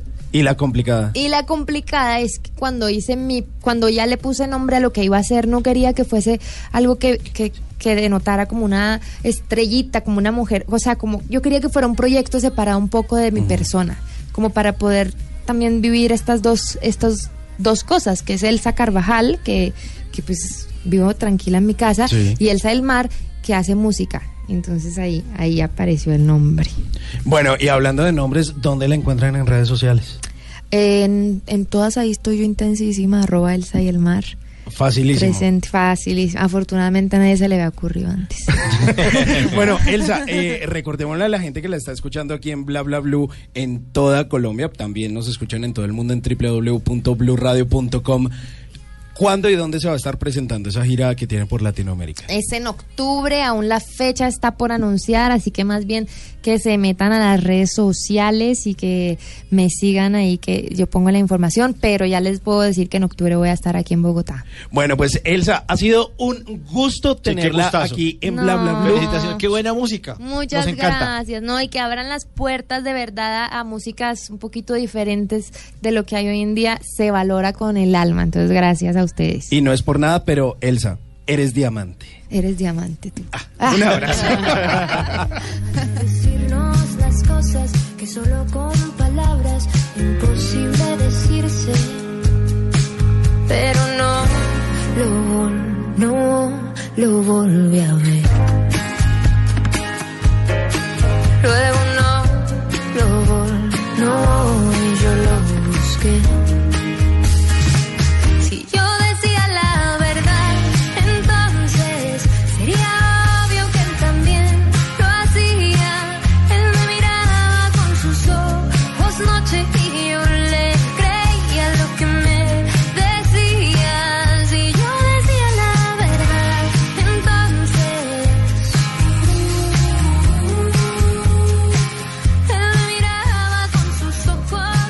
En Bla Bla Blue, puro bla bla bla. Noticias que parecen increíbles, que parecen puro bla bla.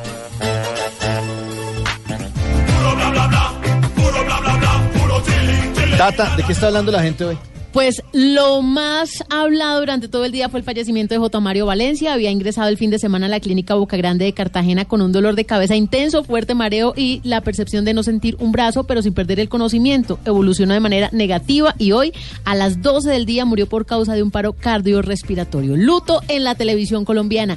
También están hablando de Eduardo Castro, el pizzero colombiano que ganó la primera edición del Campeonato Latinoamericano de Pizza en Buenos Aires. Entre 36 chefs gifts 11 países y 126 pizzas. Va directo al Mundial de Pizza en Italia el próximo año. Hace 20 años había estado allá en Italia como camarero y ahora va a pelear un título mundial. Y también está hablando el mundo y especialmente los famosos colombianos una invitación muy especial que están haciendo para mañana viernes 7 de junio a los carnavales por el agua en más de 100 municipios de Colombia contra el fracking y la minería ilegal. En Bogotá se inicia, por ejemplo, a las 9 de la mañana en la Universidad Nacional y hay un plantón a las 10 en punto en la Plaza de Bolívar. La marcha es por la vida, el agua y el territorio. Con el numeral Carnavales por el agua, toda la información. Don Simón Hernández, ¿cuáles han sido las tendencias hoy?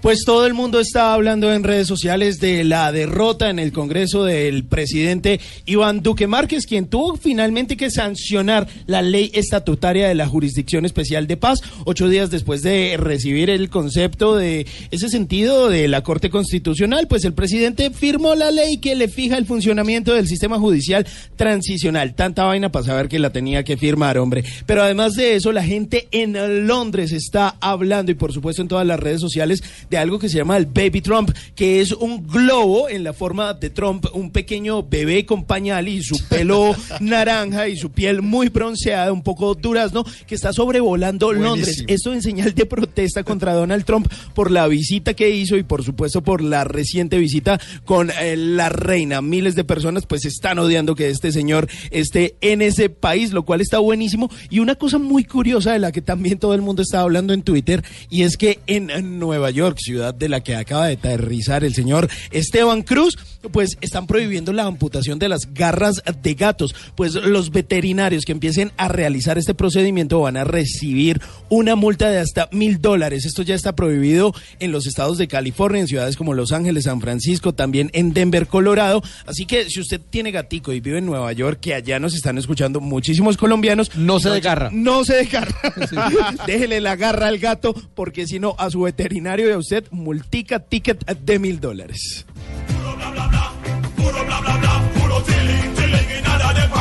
Y esta noticia cierra este, lo que la Corte Constitucional tumbó dos normas del Código de Policía que prohibían consumir bebidas alcohólicas y sustancias psicoacti- psicoactivas en el espacio público y en parques. O sea, según el alto tribunal, esas normas violaban el libre desarrollo de la personalidad. Es decir, si usted tiene personalidad de borracho o de drogadicto, hay que respetarle el libre desarrollo.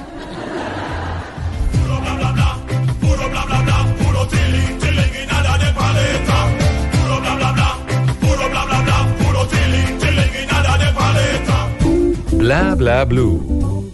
Conversaciones para gente despierta. Hace tanto tiempo que no estás y no encontré a nadie que me quiera.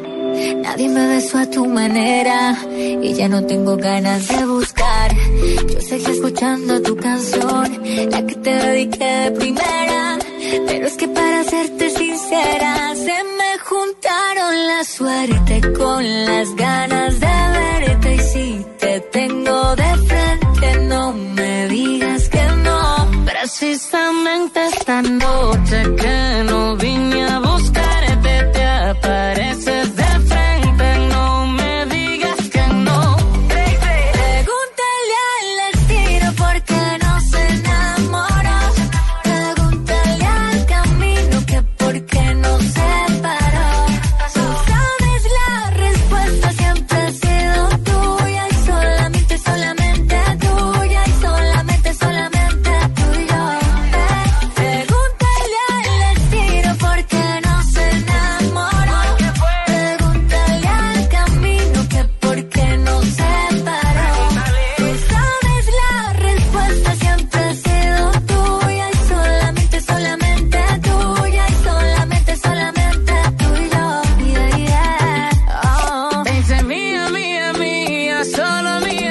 11.41 en Bla Bla Blue. Es el amor De nuestra vida, de nuestra vida, De nuestra vida, la vida. Sí, Sí. Pues, pues si me para bolas a mí, ¿Por pues, qué- por qué yo la mí? puedo ¿Qué compartir. tiene Mike Bahía Yo- que no tiene Simón? A ver, pensemos. A ver, Tata. Pensemos, pensemos. Yo creo que lo único es que él canta. Yo también Sí, canto. de Ay, resto son igualitos. Porque él no tiene pony. Mire, lo que pasa es que Gracie no se ha enamorado de mí porque no me ha escuchado cantar. Bueno, y que tampoco porque no me conoce. porque- sí, porque- Porque cuando lo conozcas a...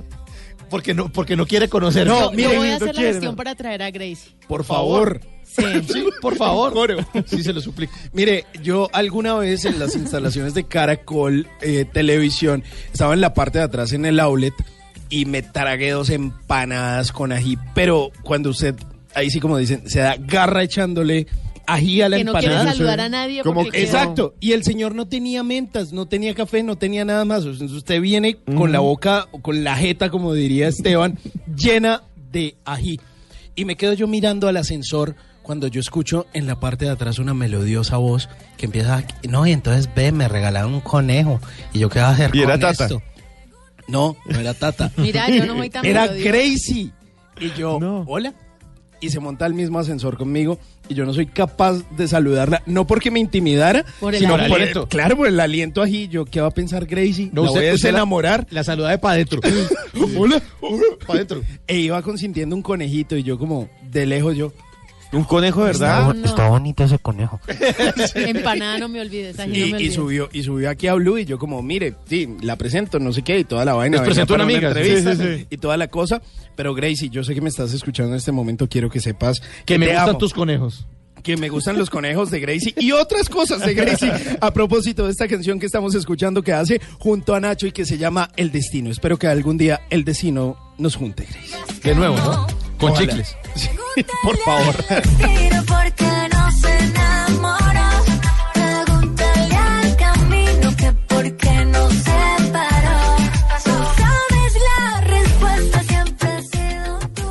11.44, un día como hoy, un 6 de junio, pero de 1944, hace 75 años ocurrió el desembarco de Normandía. Eh, y nos acordamos de eso porque es el inicio de la película Rescatando al Soldado Ryan.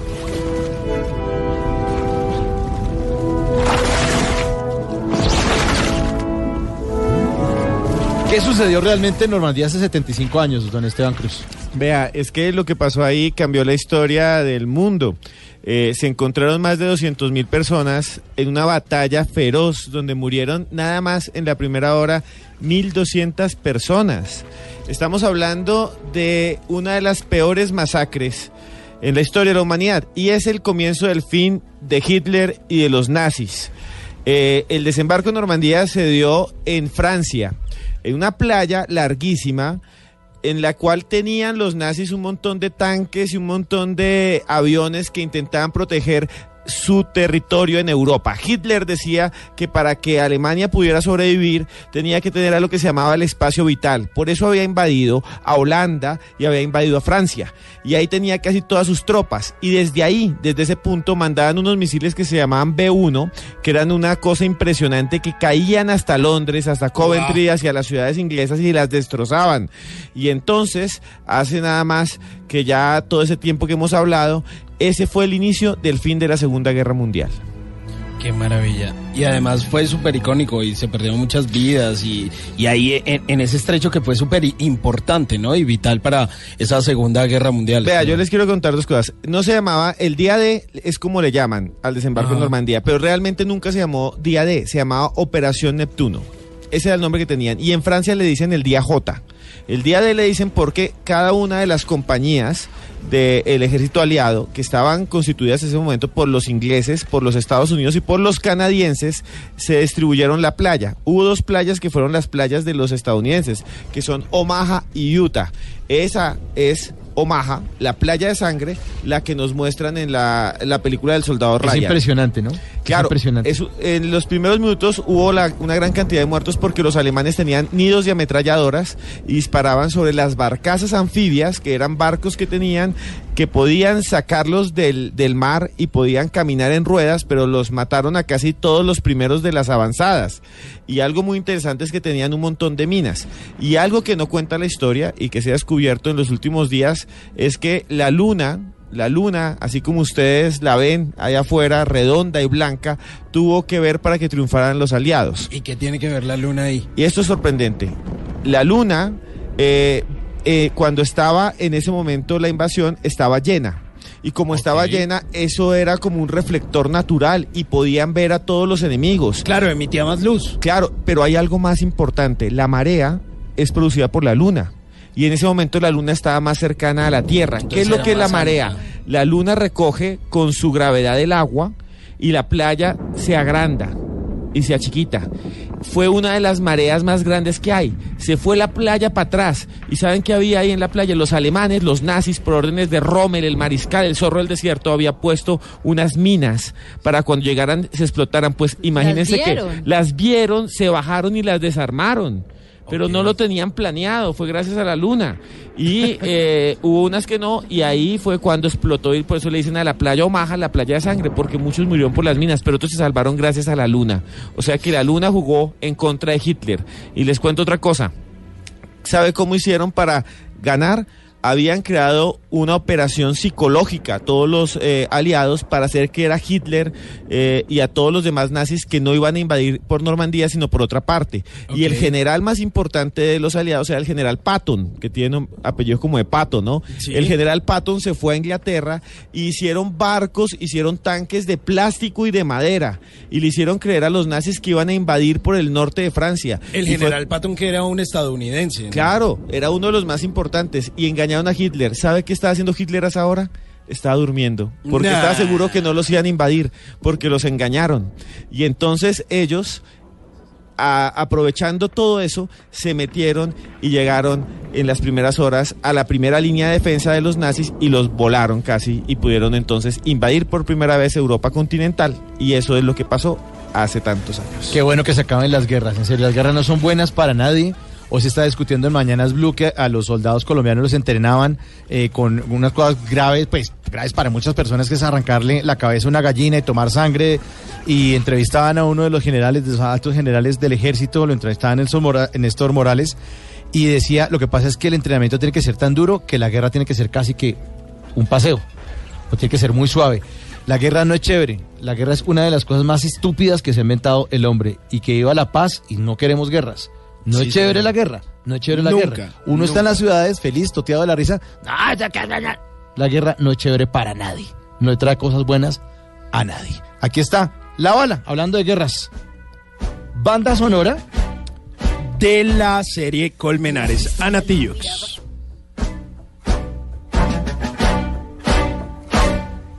La pistola lo miraba fijamente bajo el manto brillo cromo de su veneno.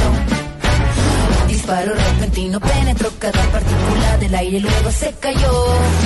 Se derramó la primera gota ya por la sien, se derramó la primera gota ya por la sien, se derramó la primera gota ya sien.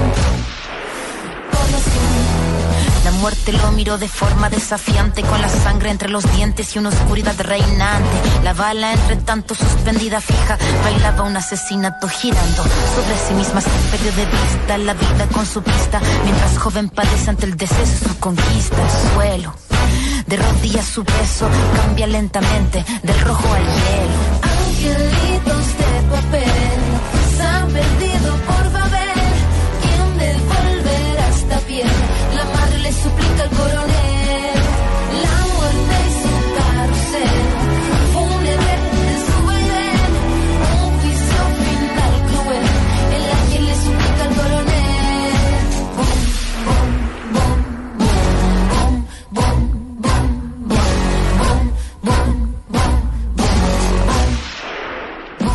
Lo que algún día fue noticia, hoy es historia.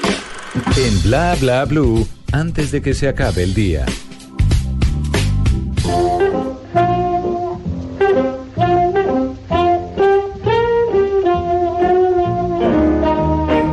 Antes de que se acabe el día, vale la pena recordar que un día como hoy, pero del año 1984, en Rusia, Alexei Patsimnov inventó uno de los videojuegos más famosos, el Tetris. El Tetris es un videojuego que fue lanzado el 6 de junio de 1984, mientras su creador trabajaba en el Centro de Computación de la Academia de Ciencias de la Unión Soviética en Moscú. Su nombre deriva del prefijo numérico o la letra griega tetra, y también del tenis, el deporte favorito de su creador. El juego, o una de sus muchas variantes, está disponible en casi todas las consolas de videojuegos, sistemas operativos de computadores o PCs, así como también en dispositivos eh, tales como las calculadoras gráficas, teléfonos móviles, reproductores multimedia, incluso en el control remoto de su televisor.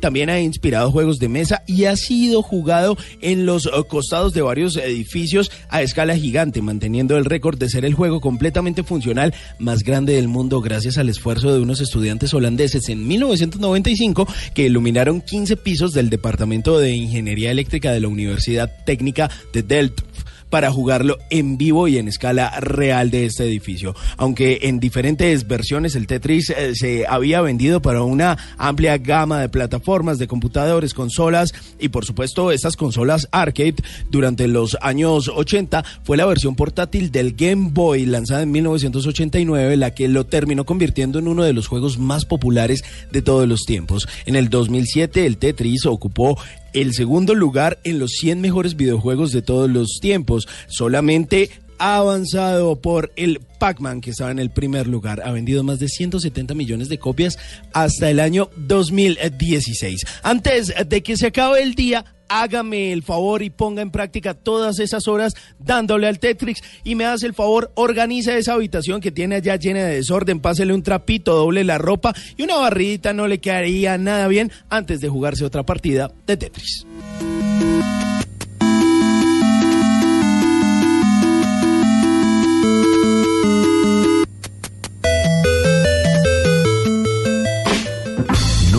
Te irás a la cama sin aprender algo nuevo.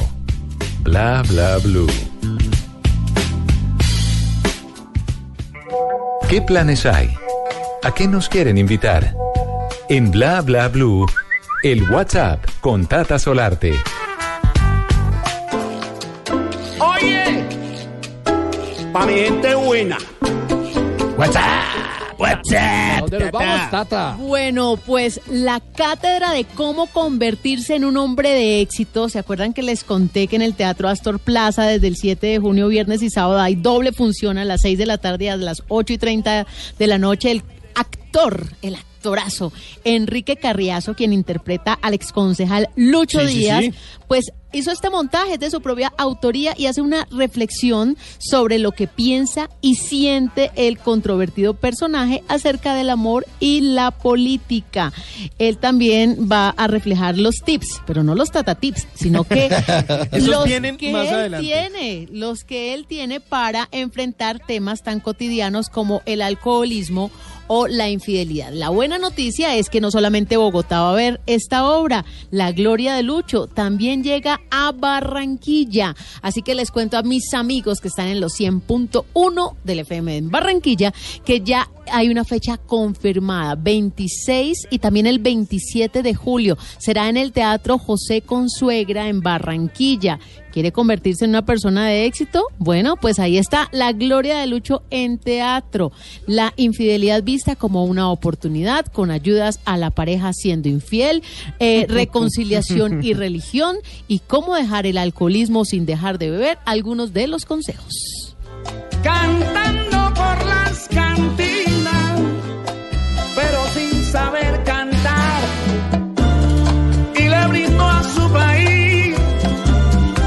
11.55, ya lo saben ustedes que después de la eh, Voces y Sonidos de las 12 de la noche, el 316-692-5274 en la línea de Bla Bla Blue, donde estaremos esperando todas sus llamadas y además la tercera hora con los Tata Tips, con el- la sección de Simón para que no lo dejen en visto. Y My con- Little Pony, Y pilas su. Little Pony ya lo tiene listo. Para que lo Sí, señor, ya, ya lo estamos ensillando. Eso es después de las 12 de la noche porque vamos hasta la 1 de la mañana. Por ahora, don Esteban Cruz, hablemos del misterioso hallazgo eh, de un cráneo alargado. Nos estaba contando usted que nos prometió, de hecho, nos prometió esta nota. Sí, vea, eh, en Chile eh, está el desierto de Atacama, que es uno de los más secos del mundo, si no el más seco del mundo. Mejor dicho, eso es realmente seco y es como un talco, no tiene nada de humedad.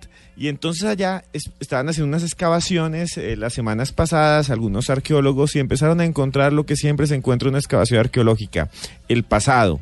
Sacaron de repente una pieza de cerámica y después unos huesos, hasta que llegaron a un cráneo y se quedaron mirándolo y fue realmente increíble. Cerca a Arica, Chile, encontraron un cráneo completamente alargado, como si no fuera un cráneo de un humano, sino como un cráneo, como haga de cuenta, si estuviera viva sería una persona que no tuviera frente y tuviera otra cabeza atrás. Todos dijeron, ¿qué es esto? Empezaron a analizar efectivamente los indígenas de América se aplanaban la cabeza y que utilizaban un gorro que le colocaban a los niños, que era como un gorro con palos, porque cuando nosotros somos bebés, nosotros tenemos los tres huesos del cráneo separados. Eh, por eso dicen, ay, el bebé está respirando por la cabeza. No, no respira por la cabeza. Es que todavía no tiene los huesos fusionados, entonces se hunde cada vez que eh, se mueve el corazón. Cuando usted le coloca dos Por la tablas. molleja, me dice Rafa Sí, por la molleja, que está respirando por la molleja. y cuando Rafa Arcila respiró por la molleja. Y esas Sí, mamás que dejan al niño ahí acostado todo el día, Sí, el, niño claro. queda, co- el niño queda atrás, plano, no- no, le queda sí, la sí, cabeza claro. Y si lo ponen mucho tiempo ahí le queda plana. Hay una gente que parece que tuviera la cabeza plana y es cabezona y es porque la mamá lo colocó mal en la cuna o tenía una cuna muy no lo pequeña. cargaban. Exacto. Rafa Arcila me está diciendo que le ponen almohada de lentejas. Sí, señor. Y le ponen también una, sí, ¿Sí? y le ponen también en algunas Por partes eso él está- por eso él es quedó así. tan Ah, lentejo. ok. Ya, En, algunas partes de Colombia le colocan una ramita, una ramita de perejil ahí, una ramita de una hierba, Sí, para, que- el niño eh, para no se enferme, rico porque dicen que por ahí también se les mete la gripa. Y para las mamás más modernas ya vienen unas almohadas con la formita para que el niño ponga la cabeza. Para que le quede la cabeza como debe ser, que no quede con el coco plano, que no quede así aplanado. Pues entonces los indígenas lo que hacían hace miles de años era amarrarles ahí dos tablas y quedaban con una cabeza brutalmente larga. Pero lo que encontraron es sorprendente porque es que haga de cuenta que la cabeza es del tamaño de medio brazo, pero para atrás. Eso no significa que la Como gente va a pensar, exacto, como un alien. Entonces ya empiezan a decir, ay, es un reptiliano, ay, es que es un alienígena. No, no, no. Es que- la cola. Claro. Entonces, lo que se dice o lo que se piensa es que este señor fue enterrado entre eh, una tumba real. Los más poderosos se hacían eso para ser diferentes a los demás, de la high class. Entonces, entre más cabeza ¿sí? alargada era más elegante en esa época. Claro. es como si hoy fuéramos a un bar de gente súper divina, pipiris nice, y todos tuvieran la cabeza hacia atrás estirada. Pues bien, eso fue lo que encontró en Arica y es sorprendente. El que tenga la cabeza así no significa que piense menos o más, es igual de inteligente. 11 de la noche, 59 minutos. Aquí está Martina la peligrosa. Vamos como, como la mañana, sí. Ya casi va a cambiar el día. Pero pilas, pilas, no se vayan, no, se, vayan, que nos queda tiempito aquí en Bla Bla Bla. la noche te puedes quedar. El calor que yo quiero, tú me lo puedes dar. Ya sé, por mi vida te quieres pasear. Me lo dice tu mirar, profundo como el mar. Claro como el rayo de sol que entra en mi ventana.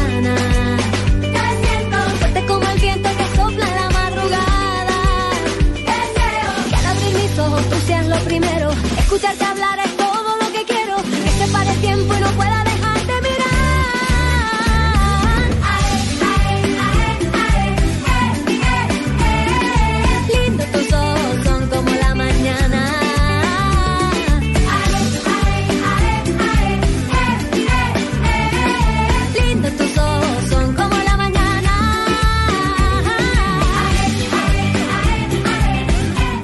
señores, ya es viernes 12 en punto, el 316-692-5274. Es la línea de celular para que usted se comunique con nosotros en Bla Bla Blue. Viene voces y sonidos y ya regresamos. Son como la mañana.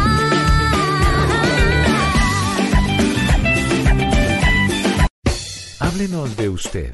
Llámenos al 316-692-5274 y cuéntenos su historia.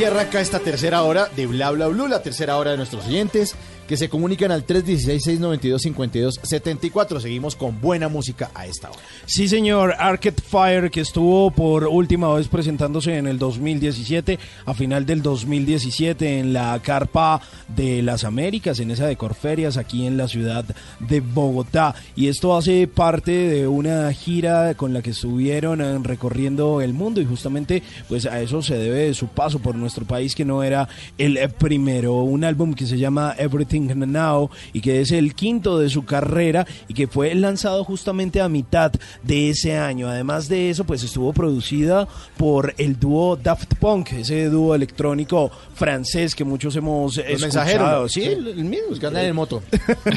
Los de las motos. Los de Rappi, los cascos, unos cascos ahí. Los que traen música a domicilio.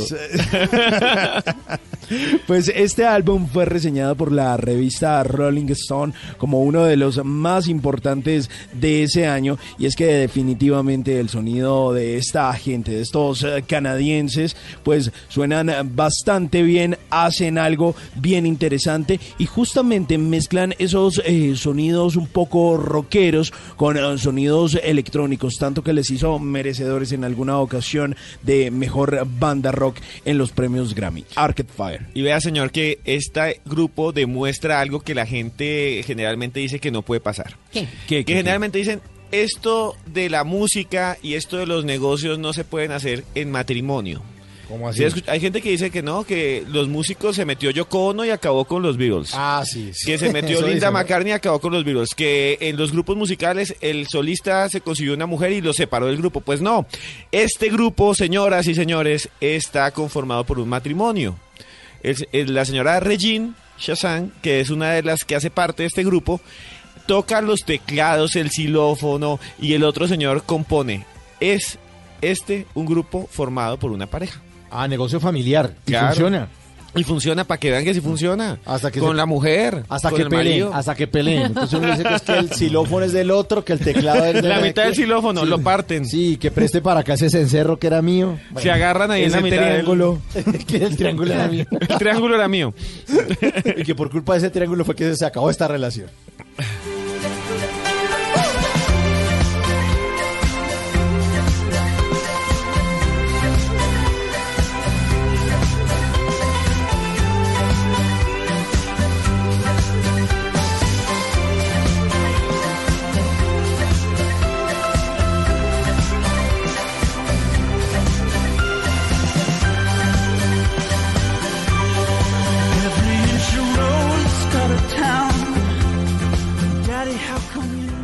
¿Cómo es eso del Titán? Un satélite eh, que se llama así, un Sí. satélite de Saturno. Vea, a esta hora que usted está escuchándonos, en el universo hay muchas cosas flotando. Oscuras, perdidas entre el espacio. Hay Oiga, un mundo. Es increíble que uno en este momento estemos flotando en el espacio. Claro. Pasa que uno pone Oiga, los pies sí, en la tierra, raro. pero imagínese que en este momento estamos Pues dando la gravedad. por eso. estamos dando vueltas alrededor del sol en este preciso momento. Uno no o se sea, si hay una cámara alejada, nos va a ver ahí hablando por, por radio, ¿no? Con los Salga a la ventana y salude. Y salude, salude al espacio exterior. La Tierra baja varios metros al día y sube varios metros. No es sólida como la sentimos, sino es como una esponja. ¿Así? Sí, la gravedad del Sol y de los otros planetas, cuando estamos en órbita Afecta. y viajamos, nos afecta y se encoge y se alarga, sino que no nos damos cuenta.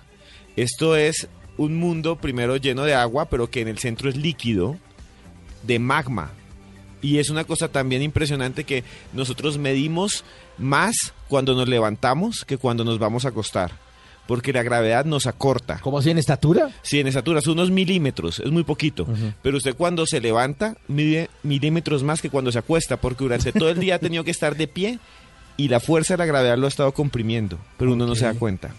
Es impresionante. Impresionante. Oye, eso está chévere. A mí me comprimieron como mucho. No, sí. Y Se ojalá, quedó parado. Ojalá, parado. ojalá, o- ojalá yo llegue a mi casa esta noche y alguien me comprima. Pero, pero, pero, hay un Me plan- comprima contra el colchón. Sí, me comprima así, salvajemente. Pero bueno, hay algo que está flotando hasta ahora en el universo y es que en nuestro sistema solar hay planetas y hay lunas. Y hay un mundo en el sistema solar en donde, escuchen bien esto, cuando llueve no alcanza a caer las gotas sobre la Tierra porque se evaporan mientras van cayendo. Puede haber el aguacero más impresionante, pero no alcanza a tocar un, un pedacito de tierra porque se va evaporando. Un mundo que es el único aparte de la Tierra que tiene una atmósfera probablemente habitable. Puede haber vida allá, dicen algunos científicos, y queda muy lejos. Es una luna de Saturno. Saturno es el planeta ahí de, las, de los anillos. Y eh, ahí al lado queda Titán. Es el mayor satélite de Saturno y el segundo más grande después de uno que se llama Ganímedes. Ganímedes es otro que queda por en Júpiter. Esos, esos satélites son como, como lunas, ¿no? Son Como lunas. nuestras lun- la luna que nosotros tenemos. La solo luna que es el satélite de la. Tierra. Sí, nosotros tenemos satélites ah, artificiales que son los que nos transmiten la información y los satélites naturales que es la luna, que usted la ve todos los días. Imagínese que eh, hay un sistema de lunas que tiene Saturno y el que manda ya es Titán. Solo hay una luna en el sistema solar que tiene atmósfera, o sea, nubes. O sea, vapor, o sea, algo como lo que tenemos acá, y ese es Titán. Mire, quiere que le cuente algo muy interesante. Un día en Titán dura 15 días terrestres. Un día en Titán. En Titán hay estaciones. Y cada estación... No en Titán Plaza. No en Titán Plaza, no, allá también hay estaciones, pero de comida. hay estaciones son buenísimas. O sea, hay unas Uy, buenas, sí, hay unas- hay unos buenos saludos para allá. Ojalá que algún día vayan y me regalen aunque sea un pan. Vea, en, en Titán dura 15 días, eh, un día, y dura 7 años, 7.4 años dura una estación, o sea, una primavera. Un verano, imagínense un verano. Fue el verano eterno. Imagínese un como verano el que tengo yo. Como el que tengo yo. 7.4 años. Y bueno, lo, interesante es que eh, han llevado varios satélites, especialmente una sonda que se llama Cassini, y logró grabar el sonido de Titán. Escuchen cómo suena la luna más extraña del sistema solar.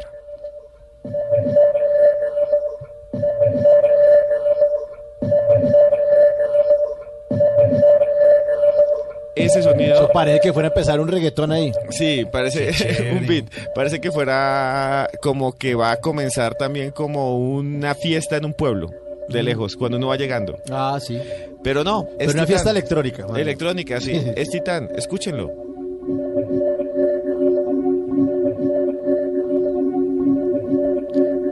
Así suena una luna del sistema solar. Es increíble. Todavía los científicos no saben qué hay en el fondo de Titán. Llegó una sonda que se llama Huygens, la llevaron hasta la atmósfera, aterrizó y tomó una foto de la superficie de Titán. Y lo que encontró es que es el único lugar, aparte de la Tierra, donde hay lagos y mares. ¿También? Sí, pero allá no hay lagos como los nuestros, como acá el lago Sochagota, Sí. o uno va a la laguna de Tota, no. Los lagos de Titán son de metano y son tan fríos que tienen los tres estados de la materia al tiempo. Son gaseosos, son sólidos y son líquidos, son como una gelatina. Es algo increíble, pero existe en este momento allá arriba en el cosmos. Y aquí abajo existe esta canción que se llama Espacio Sideral. A propósito de su espacio sideral. Jesse Joy.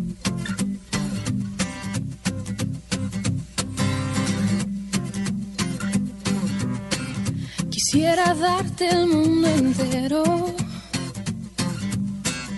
La luna, el cielo, el sol y el mar. Regalarte las estrellas en una caja de cristal. Llevarte al espacio sideral y volar como lo hace Superman.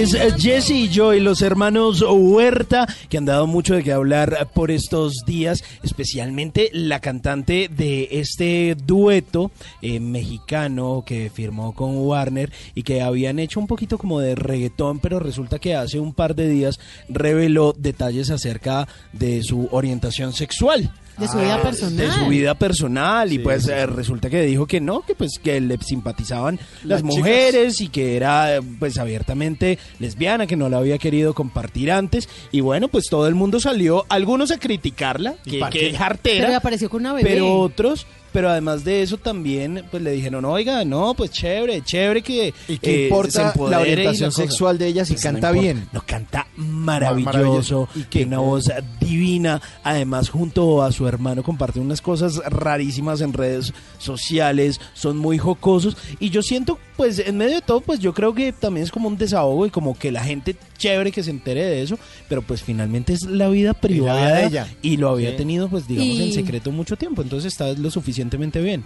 Y justamente hace pocos días, exactamente hace dos días en un concierto, eh, dedicó su primer concierto como mamá a su esposa y a su bebé que se llama Noah. Bueno, ahí está. Y siguen haciendo buena música sin necesidad de estar la gente Exacto. criticándolo ya, o sea, tranquilos. Sí, ahí Y uno dice Jessie Joy, pero yo es la mujer. Jessie Sí. es el hombre. Jesse es el hombre. Eh, es al exacto. revés. Es al Sí, revés. Joy. Porque Jesse es- Ella es Joy. ella es Joy. Ella es Joy. Y él es Jesse. Cheese también en eh, redes eh, sociales, que tiene su particularidad de ponerse unos sombreros así gigantes, coleccionista de sombreros, este señor. Y al que no le guste, pues como es Joy, pues que se vaya para el espacio sideral y que no friegue.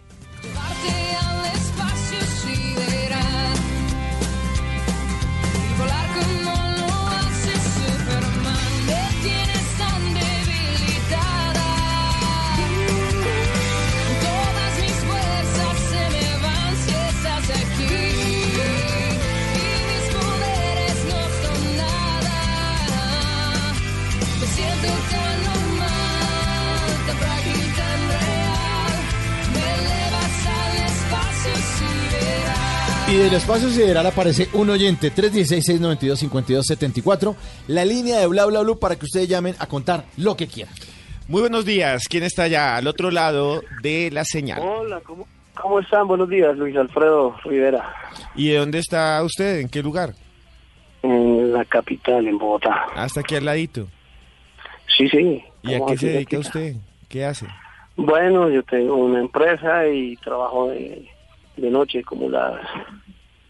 De noche, de noche, como lo puedo decir. Como la... Como la... Como Iba a decir, Sí, iba a decir. Complételo. Como las personas que trabajan de noche. sí, claro, como las que trabajan de noche. Es correcto, Sí, de noche. ¿Y empresa de doce y qué? media de la noche a las 4 de la mañana todos los días de la vida, del año. Don Luis Alfredo, ¿y su empresa es de qué? Transporte. Ah, de transporte. De servicios, eh, servicios. Yo tengo un contrato con una empresa acá y todos los días hay que estar a esa hora transportando el personal. Ah, o sea, es la ruta. Es correcto. ¿Y, y el, y el personal de dónde, de dónde es? ¿Dónde trabajan? De una empresa particular y otros de Transmilenio. Ah, ok, claro, la gente que sale tarde la tiene que llevar hasta la Es casa. correcto. Y los que entran en el turno uno, que no tienen forma de transporte, entonces se les coloca su transporte. ¿Ellos son de Transmilenio? Sí, señor. Ah, claro, no le pueden decir, vayas en Transmilenio porque es que ya cerramos. Como jodido. Es correcto. Como jodido. Ya a esa hora es- salen y entonces Como injusto. ya no hay servicio. Y más o menos de qué punto a qué punto la de la ciudad los lleva. Bueno, es siempre amplio, a veces es amplio. La recorro del norte hasta el sur y del occidente al así. ¿Y usted tiene flotilla? ¿Son varios? Eh, sí, ¿Vehículos? sí, señor. Sí, señor, tengo varios carros. ¿Hasta, ¿Y a- hasta qué horas dijo que le daban? ¿De qué horas a qué Hasta hora? las 4 de la mañana. Uy, eso sí, claro. O sea, usted Duro. los puede estar recogiendo ahorita a la una. A las 12 y cuarto, 12 y 20. Sí, claro. Claro. Y en esa hora siempre la gente cuenta unas historias o pasan cosas muy extrañas. ¿Qué le ha pasado a usted así raro? Pues no, extraño, ¿no? Eh, ¿qué, qué quería decirles? Que, bueno, primero, fabuloso programa, me entretiene, me, gusta. Y eh, de noche, pues, eh, ¿qué le digo yo? Lo bueno, le voy a hablar lo bueno y lo malo. Lo bueno, Hágale. que se transporta uno de en 30 minutos de, de extremo a extremo de la ciudad. Claro. Eh, fácil, muy rápido, sin necesidad de correr. Eh, lo malo, eh, mucha, mucho vandalismo, mucho eh, inseguridad en la calle. Se ven unas cosas terribles que a uno le toca a veces pasarse un semáforo porque no puede parar ahí, o si no también lo roban, se involucra, etcétera. Claro. Pero la ciudad de noche de verdad es, muy pesada, es fuerte. Es otra ciudad, ¿no? Una es la de día y otra es la de la noche. Sí, claro, de día es, eh, hay aparentemente hay más seguridad, se siente uno más seguro, ¿me entiendes? Pero en la noche de verdad es bastante difícil, un poco. Pero bueno, pero es que igual hay que trabajar y hay que prestar servicio y, a- y si hay gente Hay que que, lo hay que hacerle, porque si hay gente que lo necesita, aparece Luis Alfredo con su flotilla de, de- de- de carros a recoger y a llevar la gente. Claro, para eso estamos. Sí, claro, claro que sí. Venga, yo le iba a preguntar, Y- usted... Y, y con, Sí. el, con el gusto de tenerlos a ustedes ahí en la radio. Ah, Aquí gracias. estábamos acompañándolo. Excelente programa. Muchas gracias. Venga, una pregunta. Eh, en la noche también hay unos puntos de Bogotá muy famosos donde hay comida que son los caldoparados. ¿Usted los conoce? Eh, los he oído nombrar, pero no, no, no, no, pre- no frecuento ni, ni sé dónde quedan, no. No, porque es que él está trabajando a esa hora. Imagínese Sí, decirle claro. a un Caldo tipo... parado es más para el remate de la fiesta. Sí, es Sí, para, no. exacto, para el de la rumba. No, yo, le, Exacto. yo le iba a preguntar a Luis Alfredo, ¿la ruta de los adultos es tan cansona como la ruta de los niños? ¿Hay que poner normas y todo? ¿O, o en la ruta de los adultos no, No, hay esa ningún hora. tipo de Es- normas? Es, es igual, es igual. No es que sea cansona, sino que guardar ciertos parámetros, cinturón de seguridad, estar alerta, Comer. no bajar, los- no bajar los vidrios. No, no se permite comer en la ruta. Y a esa hora además ya van cansados, ¿no? Sí, van con, ahí. con sueño, ¿no? Sí, ellos salen agotados, entonces de repente duermen un poco, luego no les dicen, mire, ya llegamos al destino. ¿Y nadie se le ha quedado dormido? Que de pronto como, uy, No. apareció ahí, amaneció en la ¿Usted, camioneta. usted No, qué no, hace no, acá, no. señor? no, no, no sucedió eso. Y no le han dejado cosas De en, repente- en- en- en- Ah, no, sí. que dice, ay, se me quedó la cartera, por favor me se No, devuelve se y me me la quedaron las llaves, mira que el celular, ah, se lo guarda, claro. se les guarda Timbran, o, ahí está o el devuélvase. La peor es devuélvase y me lo Uy, trae. no. No, no, no, el no coso. devuelvo. Yo le digo, yo se lo, se lo traigo mañana o se lo dejo con un compañero suyo, Julano de tal, en tal punto, listo, ahí le quedo. Y en esa gente que se le sube ahí, ¿no se ha pillado como parejitas que esté, "Uh, ustedes están Mm, por el gusaneando. Ah, están Mm, No, gusaneando. sabe que no, no, no. La mayoría son hombres y son, son buenos compañeros, se ven entre todos, pero no. Bueno, Luis Alfredo, mire, mu- Cada quien. muchas gracias por comunicarse con Bla Bla Blue. Lo dejamos ahí para que siga trabajando. Le mandamos un abrazo y le dedicamos esta canción. A todos los oyentes le dedicamos canciones. Aquí está Auto Rojo de Vilma Palma, hablando de Transmilenio. La ruta. Sí, la Claro. ruta. Ahí está el Auto Rojo. Chao, un abrazo.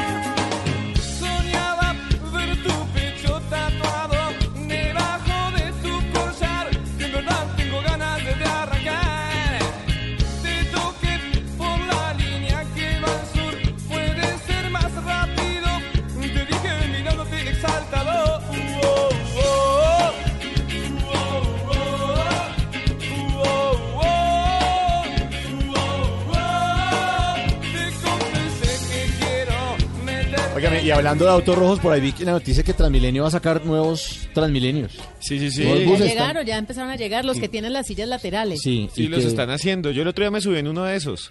Tiene las sillas a los lados. Sí. Es diferente, parece un vagón de metro. ¿Y huele, huele a nuevo o no? No, no, ya huele a transmisión. Ya huele a loco. Ya huele a loco. Ya huele a loco. Esteban. No, no. Mentiras que si huelen a nuevo. Huelen a nuevo. Están muy lindos además. No, vea, y además para subirse a veces uno se siente raro, porque no es lo mismo en un tren sino en un bus, sentado uno lateralmente se siente raro. No hay metro, pero hay Transmi. Sí, siempre. claro. Bueno, Pero Tata, ¿qué hay que hacer? ¿Para dónde nos vamos? Si quieren Transmilenio o a pie, o ¿por dónde, ¿para dónde cogemos? No, les tengo una invitación muy especial porque realmente nosotros pues tenemos un cuerpito y le dicen a uno, cuídelo que ese es el único que usted tiene. Sí. Pero uno pues se queda como en lo superficial. Usted se mira en el espejo y dice, estoy gordito, estoy flaquito. A veces se hace unos chequeos y le dicen cómo está el colesterol, de la sangre. Pero resulta que debajo de la piel hay un aparato bastante complejo que hace que nuestro cuerpo se mueva, por ejemplo, que hace que cada cosa que nos comamos pues tenga un recorrido importante. Ah, hay unos claro. sistemas. ¿Sistema digestivo? Claro, hay sistema circulatorio, sistema respiratorio, sistema Ah, digestivo. Nervioso, le tengo el nervioso. También, entonces, pues hay una exposición de cuerpos reales, que es la exposición educativa científica más visitada de la historia, se llama Bodies. Ah, sí. La vi, la vi, la vi. Yo fui. Bueno, pues llega a la ciudad de Bogotá y justamente tenemos en este momento, Está en Unicentro. sí, a la directora Sí, ejecutiva. sí, yo, yo- yo la vi en el parqueadero. Ella se llama Daniela Sangüesa y está con nosotros Ah, para hacernos esta invitación. Daniela, bienvenida a Bla Bla Blue. Hola, ¿cómo están? Muchas gracias. Bueno, Daniela, nosotros muy a la expectativa de saber qué trae en esta oportunidad Bodies. Mira, nosotros en esta oportunidad, hasta el 25 de agosto vamos a estar acá en Bogotá recibiendo a toda la familia, a todos los alumnos, en un recorrido de 45 minutos en un viaje único por el cuerpo humano. Eso es maravilloso y están invitando, bueno, ya sabemos que hay convenios con las instituciones educativas porque esto es una clase que obligada fuera del aula escolar, pero también están invitando a toda la familia, todos están con capacidad de asistir o hay algún límite de edad o, o algún límite. No, mira, te cuento, nosotros hemos eh, elaborado esta, esta producción, digamos, en un sentido totalmente pedagógico, indicado para toda la familia. La única cosa que marca la diferencia es que los chicos a partir de los tres años pagan entrada, pero pueden venir de todas las edades para que vengan a aprender. Nosotros tenemos eh, guías que son eh, virtuales y guías también presenciales que te pueden ayudar en todas las dudas que tengas y obviamente hacerlo de una forma más didáctica para que lleguemos así también a los niños o incluso a las personas que nunca han tenido la oportunidad de ver el cuerpo humano o tal vez no saben mucho de anatomía, aquí pueden venir a instruirse en todo ese tema. Y Además, porque son reales, porque es que uno ve eso en los libros de anatomía o en el libro del colegio Claro. de biología, pero no es que ellos se sí, un uno- tejido. Uno, ve el dibujo, ve el maniquí, pero esto es real, es un cuerpo humano que pasó por un proceso, ¿verdad? De plastinación, creo. Bien, sí, es un cuerpo que pasó por plastinación y esta técnica permite que ustedes puedan ver incluso así los órganos internos. O sea, como bien ustedes mencionaban hace un ratito, que podían ver sistemas. Entonces acá, por ejemplo, van a poder ver el sistema digestivo, van a ver el estómago, un estómago sano, por ejemplo, cómo se ve un estómago de alguna persona eh, con una obesidad, cómo se ve un corazón sano, un corazón enfermo, cosa que antiguamente con otras técnicas no permitían que se pudiesen conservar. Yo alguna vez vi el pulmón de un fumador y el pulmón de un no fumador. ¿Y cómo Y me impactó muchísimo. Los de verdad. Sí, claro, porque el pulmón del fumador es negro. ¿Así? Claro. Lleno como de hollín. Sí. Sí, acá ustedes también van a poder observar eso, van a poder ver un pulmón sano, un pulmón enfermo, fuera de todas las otras salas que tenemos, que son ocho cuerpos completos, cinco torsos y más de 100 órganos en forma individual. Bueno, pues ahí está la super invitación. Sabemos que la apertura fue ayer miércoles 5 de junio desde las 8 de la mañana, pero ¿cuál es el horario de atención al público? De atención al público, lunes a jueves, 10 de la mañana, 8 de la noche. Viernes a domingo y feriados, 10 de la mañana a 9 de la noche. Es horario continuado, chicos. O sea, todos los que quieran venir entre el horario de almuerzo y eso, nosotros no cerramos, está aperturado todo el día. Pueden comprar directamente sus boletas acá con nosotros y cada 15 minutos hace un ingreso de un nuevo grupo para el recorrido. Bueno, bueno. pues Ok. ahí hay un plan familiar. Más o menos cuánto dura el recorrido haciéndoselo con toda la explicación, eh, con la familia y si se lo quiere repetir, mejor dicho, para que la gente se pegue la programada de toda una tarde, toda una mañana, todo el día, ¿nos lo recuerda, por favor? Mira, el recorrido dura aproximadamente 45 minutos a una hora, pero una vez que tú compras tu entrada y estás adentro, puedes estar todo el tiempo que quieras, no hay problema. Usted dice, quiero irme para el estómago otra vez. Se Sí. devuelve, eso es lo suyo. O sea, yo me puedo quedar ahí cuatro horas eh, si se me da la gana revisando huesos, músculos. Pero el recorrido dura lo que quiera. 45. Lo que pasa es que el recorrido es para que tú vayas escuchando la introducción que cada guía te va dando en cada sala Claro. y así no te pierdas nada. Pero, por ejemplo, si tú te gustó más una sala que la otra, te quieres quedar más tiempo ahí, quieres tomar fotografías o dibujar, tenemos muchos alumnos de arte, por ejemplo, que vienen de repente acá a dibujar. Así que es algo que tú en realidad mides tu tiempo y esto es según el interés de cada persona. Buenísimo. Bueno, Yo, pues yo tengo una pregunta. ¿Cuánto vale? Si yo voy allá, ¿cuánto vale la boleta? O si es un niño, ¿cuánto vale? Mira, de lunes a jueves son 18 mil pesos entrada general, viernes a domingo y los feriados 22 mil pesos entrada general y los niños entre 3 y 12 años 15 mil pesos. Y también para los profesores que deseen hacer sus reservaciones, el precio es de 10 mil pesos por alumno con un mínimo de 20 asistentes. Ve, aquí tenemos los profesores. Aquí vamos a llevar a la muchachada.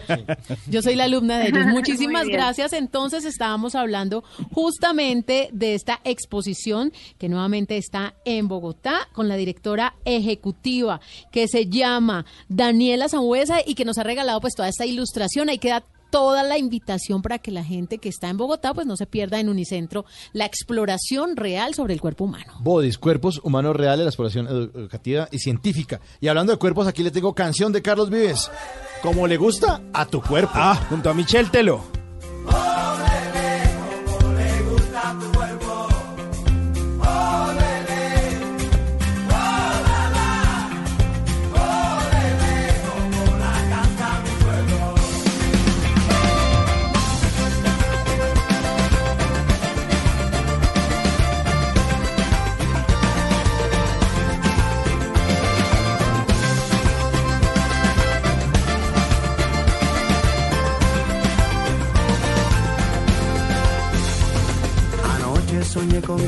Que estábamos en la playa, tu cuerpo divino e o sol me quemava. E tudo que eu mais queria era poder te beijar e de qualquer jeito nunca mais acordar. No sabía ni qué pensar, yo quería disimular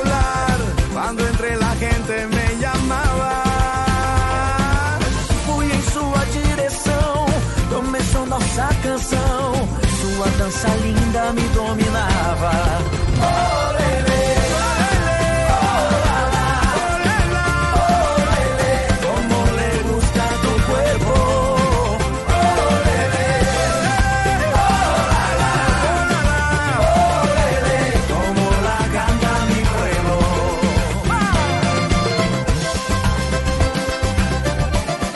Es el corazón profundo de Carlos Vives, un álbum del año 2013 donde estuvo invitando a varios de sus amigos y esto finalmente terminó en un concierto que ha sido de los mejores que ha visto el estadio El Campín en el año 2015 y ahí terminó invitando a varios de sus amigos. Dentro de esos, el señor Michel Teló con el que cantó esta canción que se llama así, Corazón Profundo.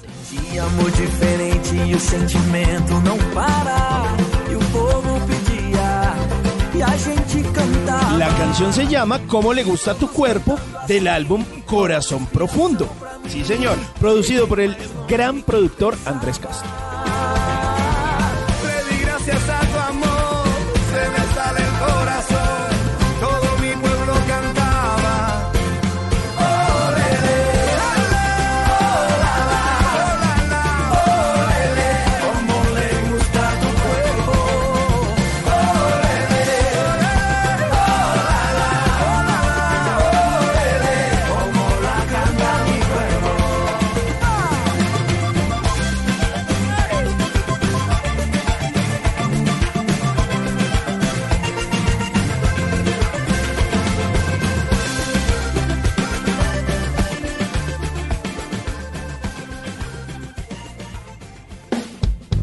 Bla bla blue. Porque en la noche la única que no se cansa es la lengua. Ay, lo que le faltaba a este Ay, programa. llegó. Ay, Ay, para que upa, upa, vea, salude, salude a Tata. Eso, pico. Tata. Pico de jueves. Eso, pico de jueves Ya casi y además disfrazado porque hoy nos vamos de fiesta porque ya Pero- es viernes, ya es es viernes. junio.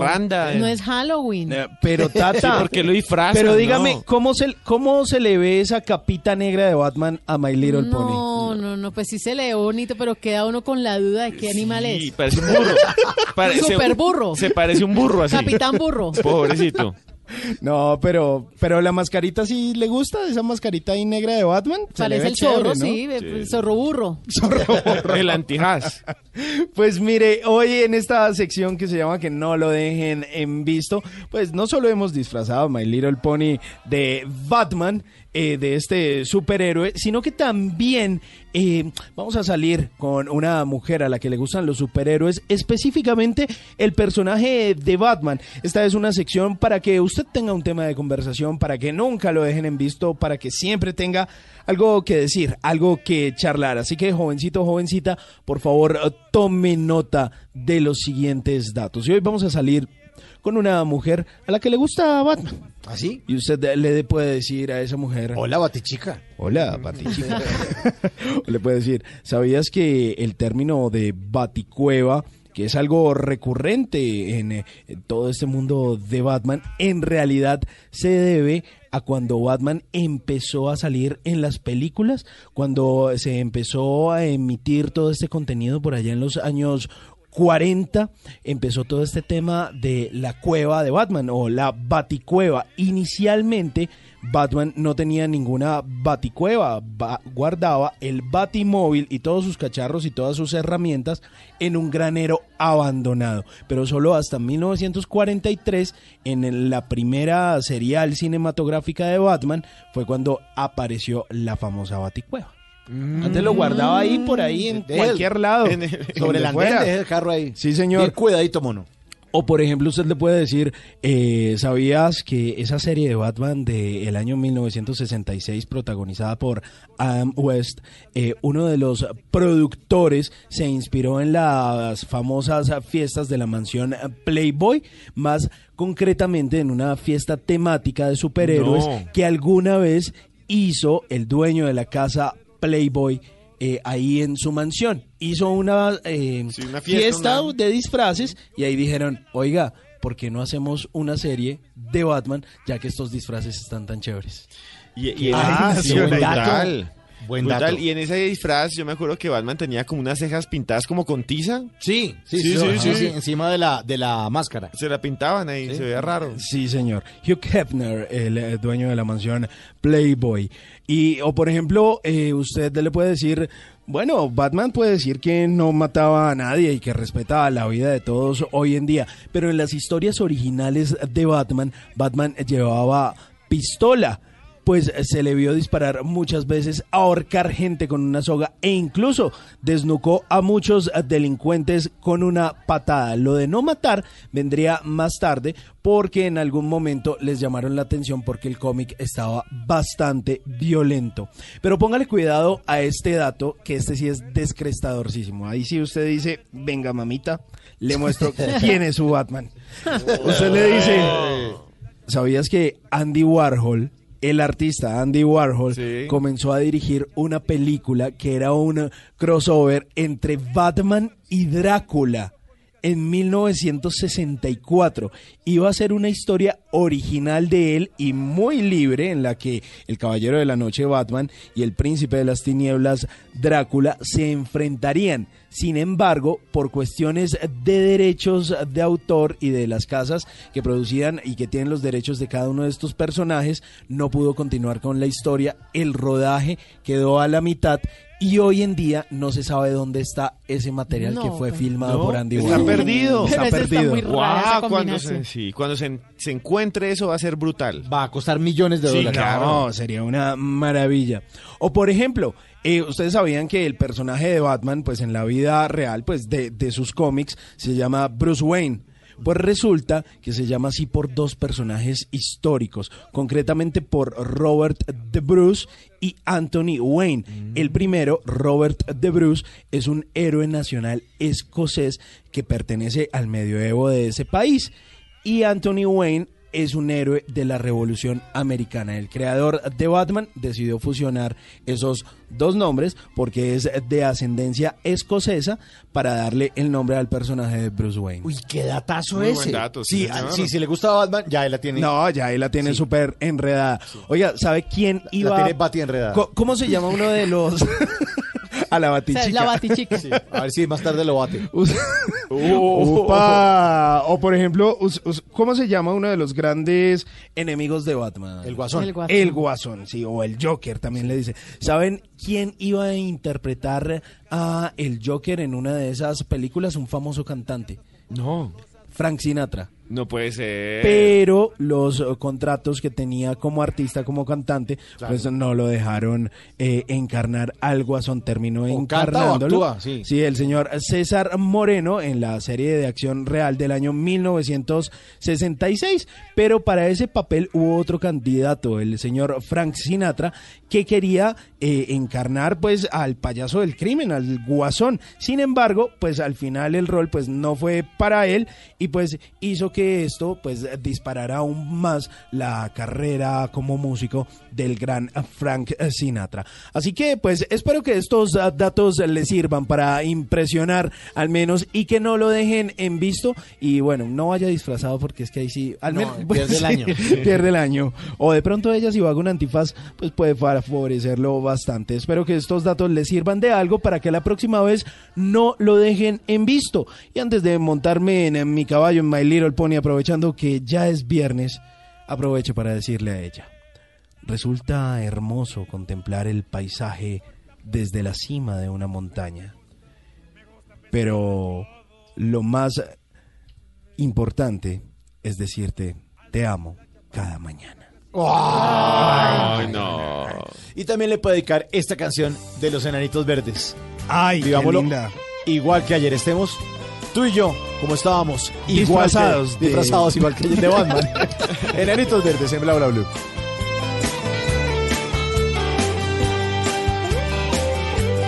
Nos conocimos sin saber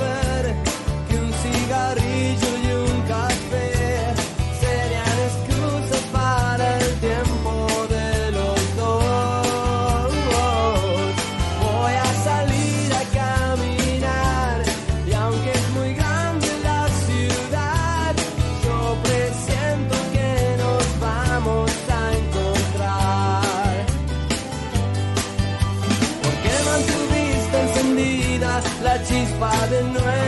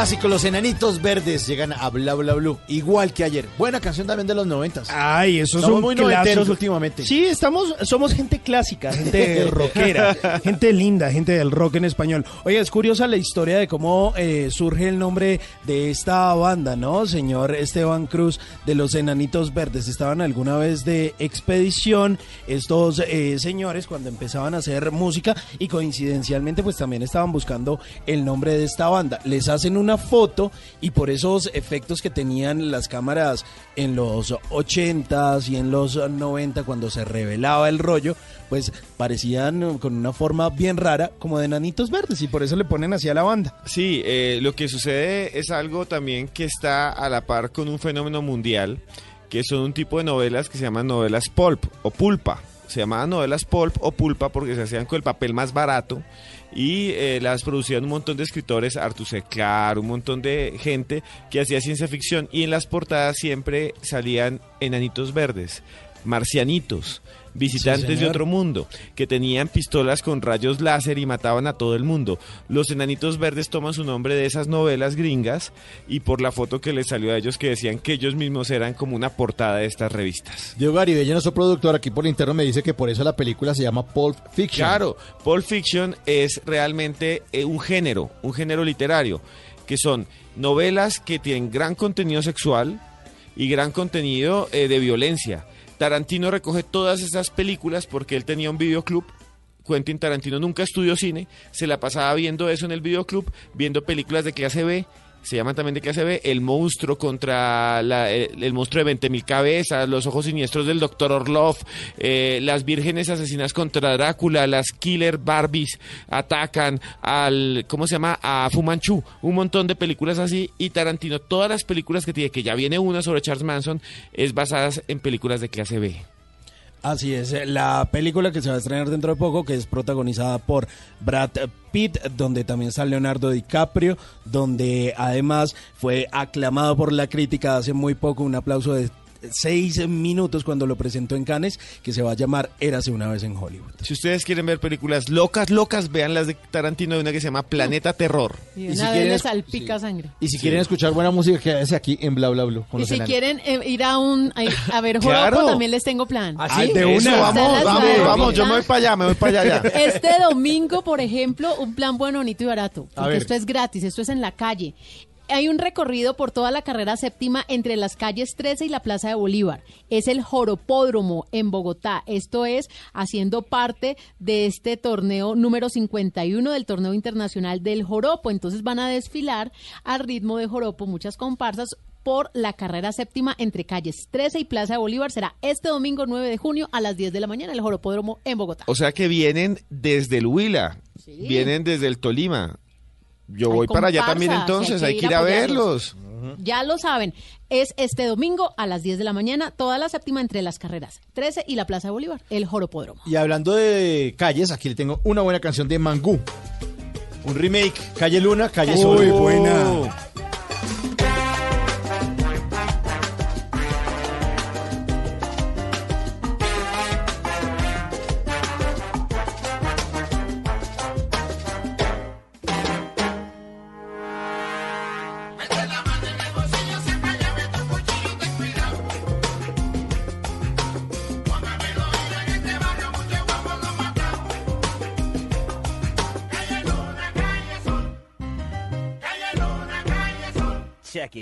It. This is a story about this kid named Tito. For years on the D-Lo, his thing was moving kilos. In and out of state, kept his clientele straight.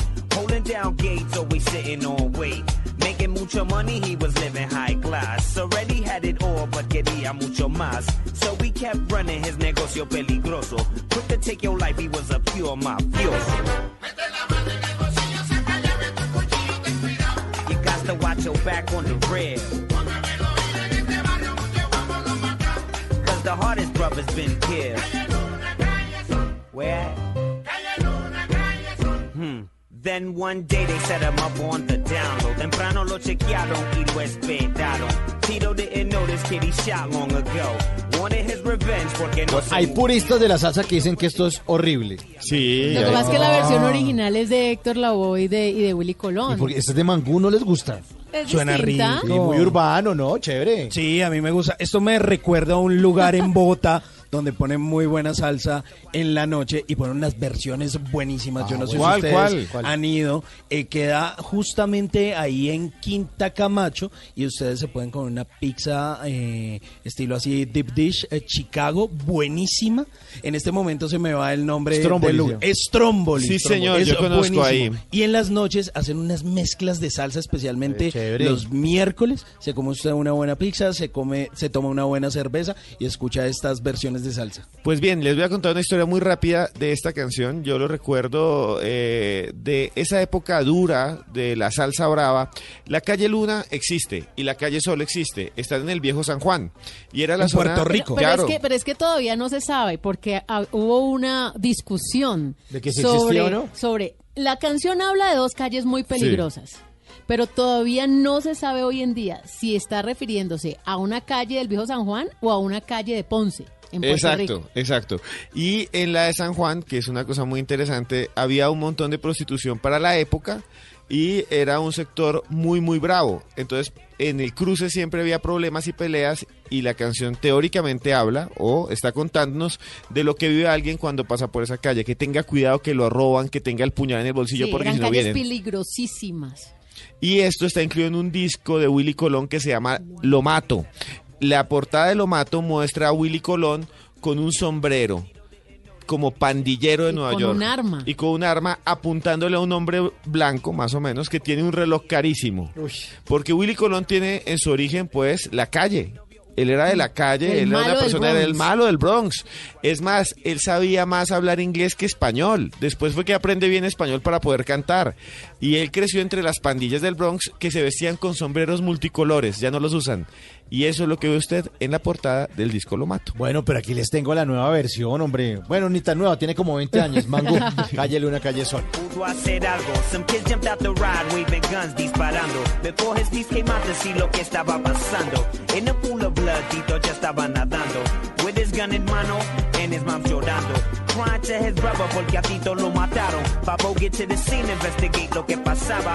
Neighbors saw who Oiga, les tengo una invitación bien especial justo para Tata, que le gustan todos estos temas de diseño interior, de mascotas, de marroquinería, de esas opciones gastronómicas. Y resulta que todo esto tiene que ver con más de 500 marcas que hay en el país que están participando en algo que se llama Hola La Showroom, que se va a llevar a cabo en Bogotá del 15 al 16 de junio en un hotel ahí en toda la carrera 11 con 93 que se llama Click Clack. Se van a dar cita más de 500 marcas nacionales para visibilizar todo este tema del emprendimiento. Es una plataforma creada, esta Hola La Showroom, por eh, Diana Bustamante, que es eh, una profesional en medios audiovisuales del Politécnico Gran Colombiano. Y la idea es que quieren hacer como todo este tema del networking y estos espacios de relacionamiento, comercialización, visibilidad de marcas 100% colombianas, que creo que es una cosa que hay que apoyar, dejar de comprar a veces tanto producto Sí, de señor. otros países y apoyar los emprendimientos Claro, nacionales, total. lo cual está muy bien. Entonces ahí se van a poder encontrar el próximo 15 y el 16 de junio temas de accesorios, ropa, calzado, mascotas, diseño de interiores y por supuesto así van a poder contribuir al crecimiento económico de nuestro país 15 y 16 de junio en el Hotel Click Clack en la ciudad de Bogotá. Bueno, nos vamos. ¿Ya? ¿De sí, una? ya de una. Por toda la rápido. semana. Hágale. Sí, ya, ya de una vez por todas. Por toda la semana. Volvemos el lunes. Extrañennos. A las- Pero mucho. Hágase desear, mamita. El próximo lunes a las 10 de la noche aquí en Bla Bla Blue nos encontramos como siempre. Un abrazo para todos. Chao. bien armado. You got to watch your back on the. The hardest brother's been killed. Nah, I mean. Base antes que Tito pudo hacer algo. Some kids jumped out the ride, waving guns, disparando. Before his piece came out to see lo que estaba pasando. In a pool of blood, Tito ya estaba nadando. With his gun in mano and his mom llorando. Crying to his brother porque a Tito lo mataron. Babo get to the scene, investigate lo que pasaba. Neighbors saw who did it, but nobody says nada. fulano, ten cuidado, o te dejan arrancado.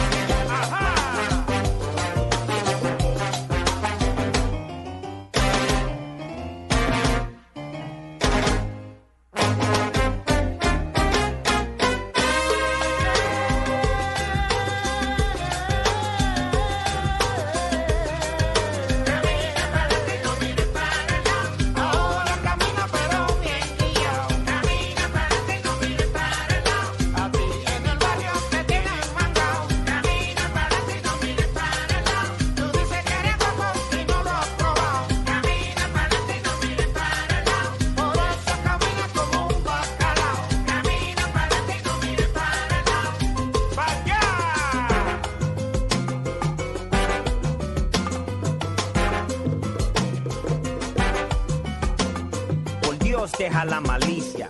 His moms used to always tell him. Money is the root of evil, it'll have your best friends turning jealous. Everybody feared Tito, but they really had no respect. For this reason, he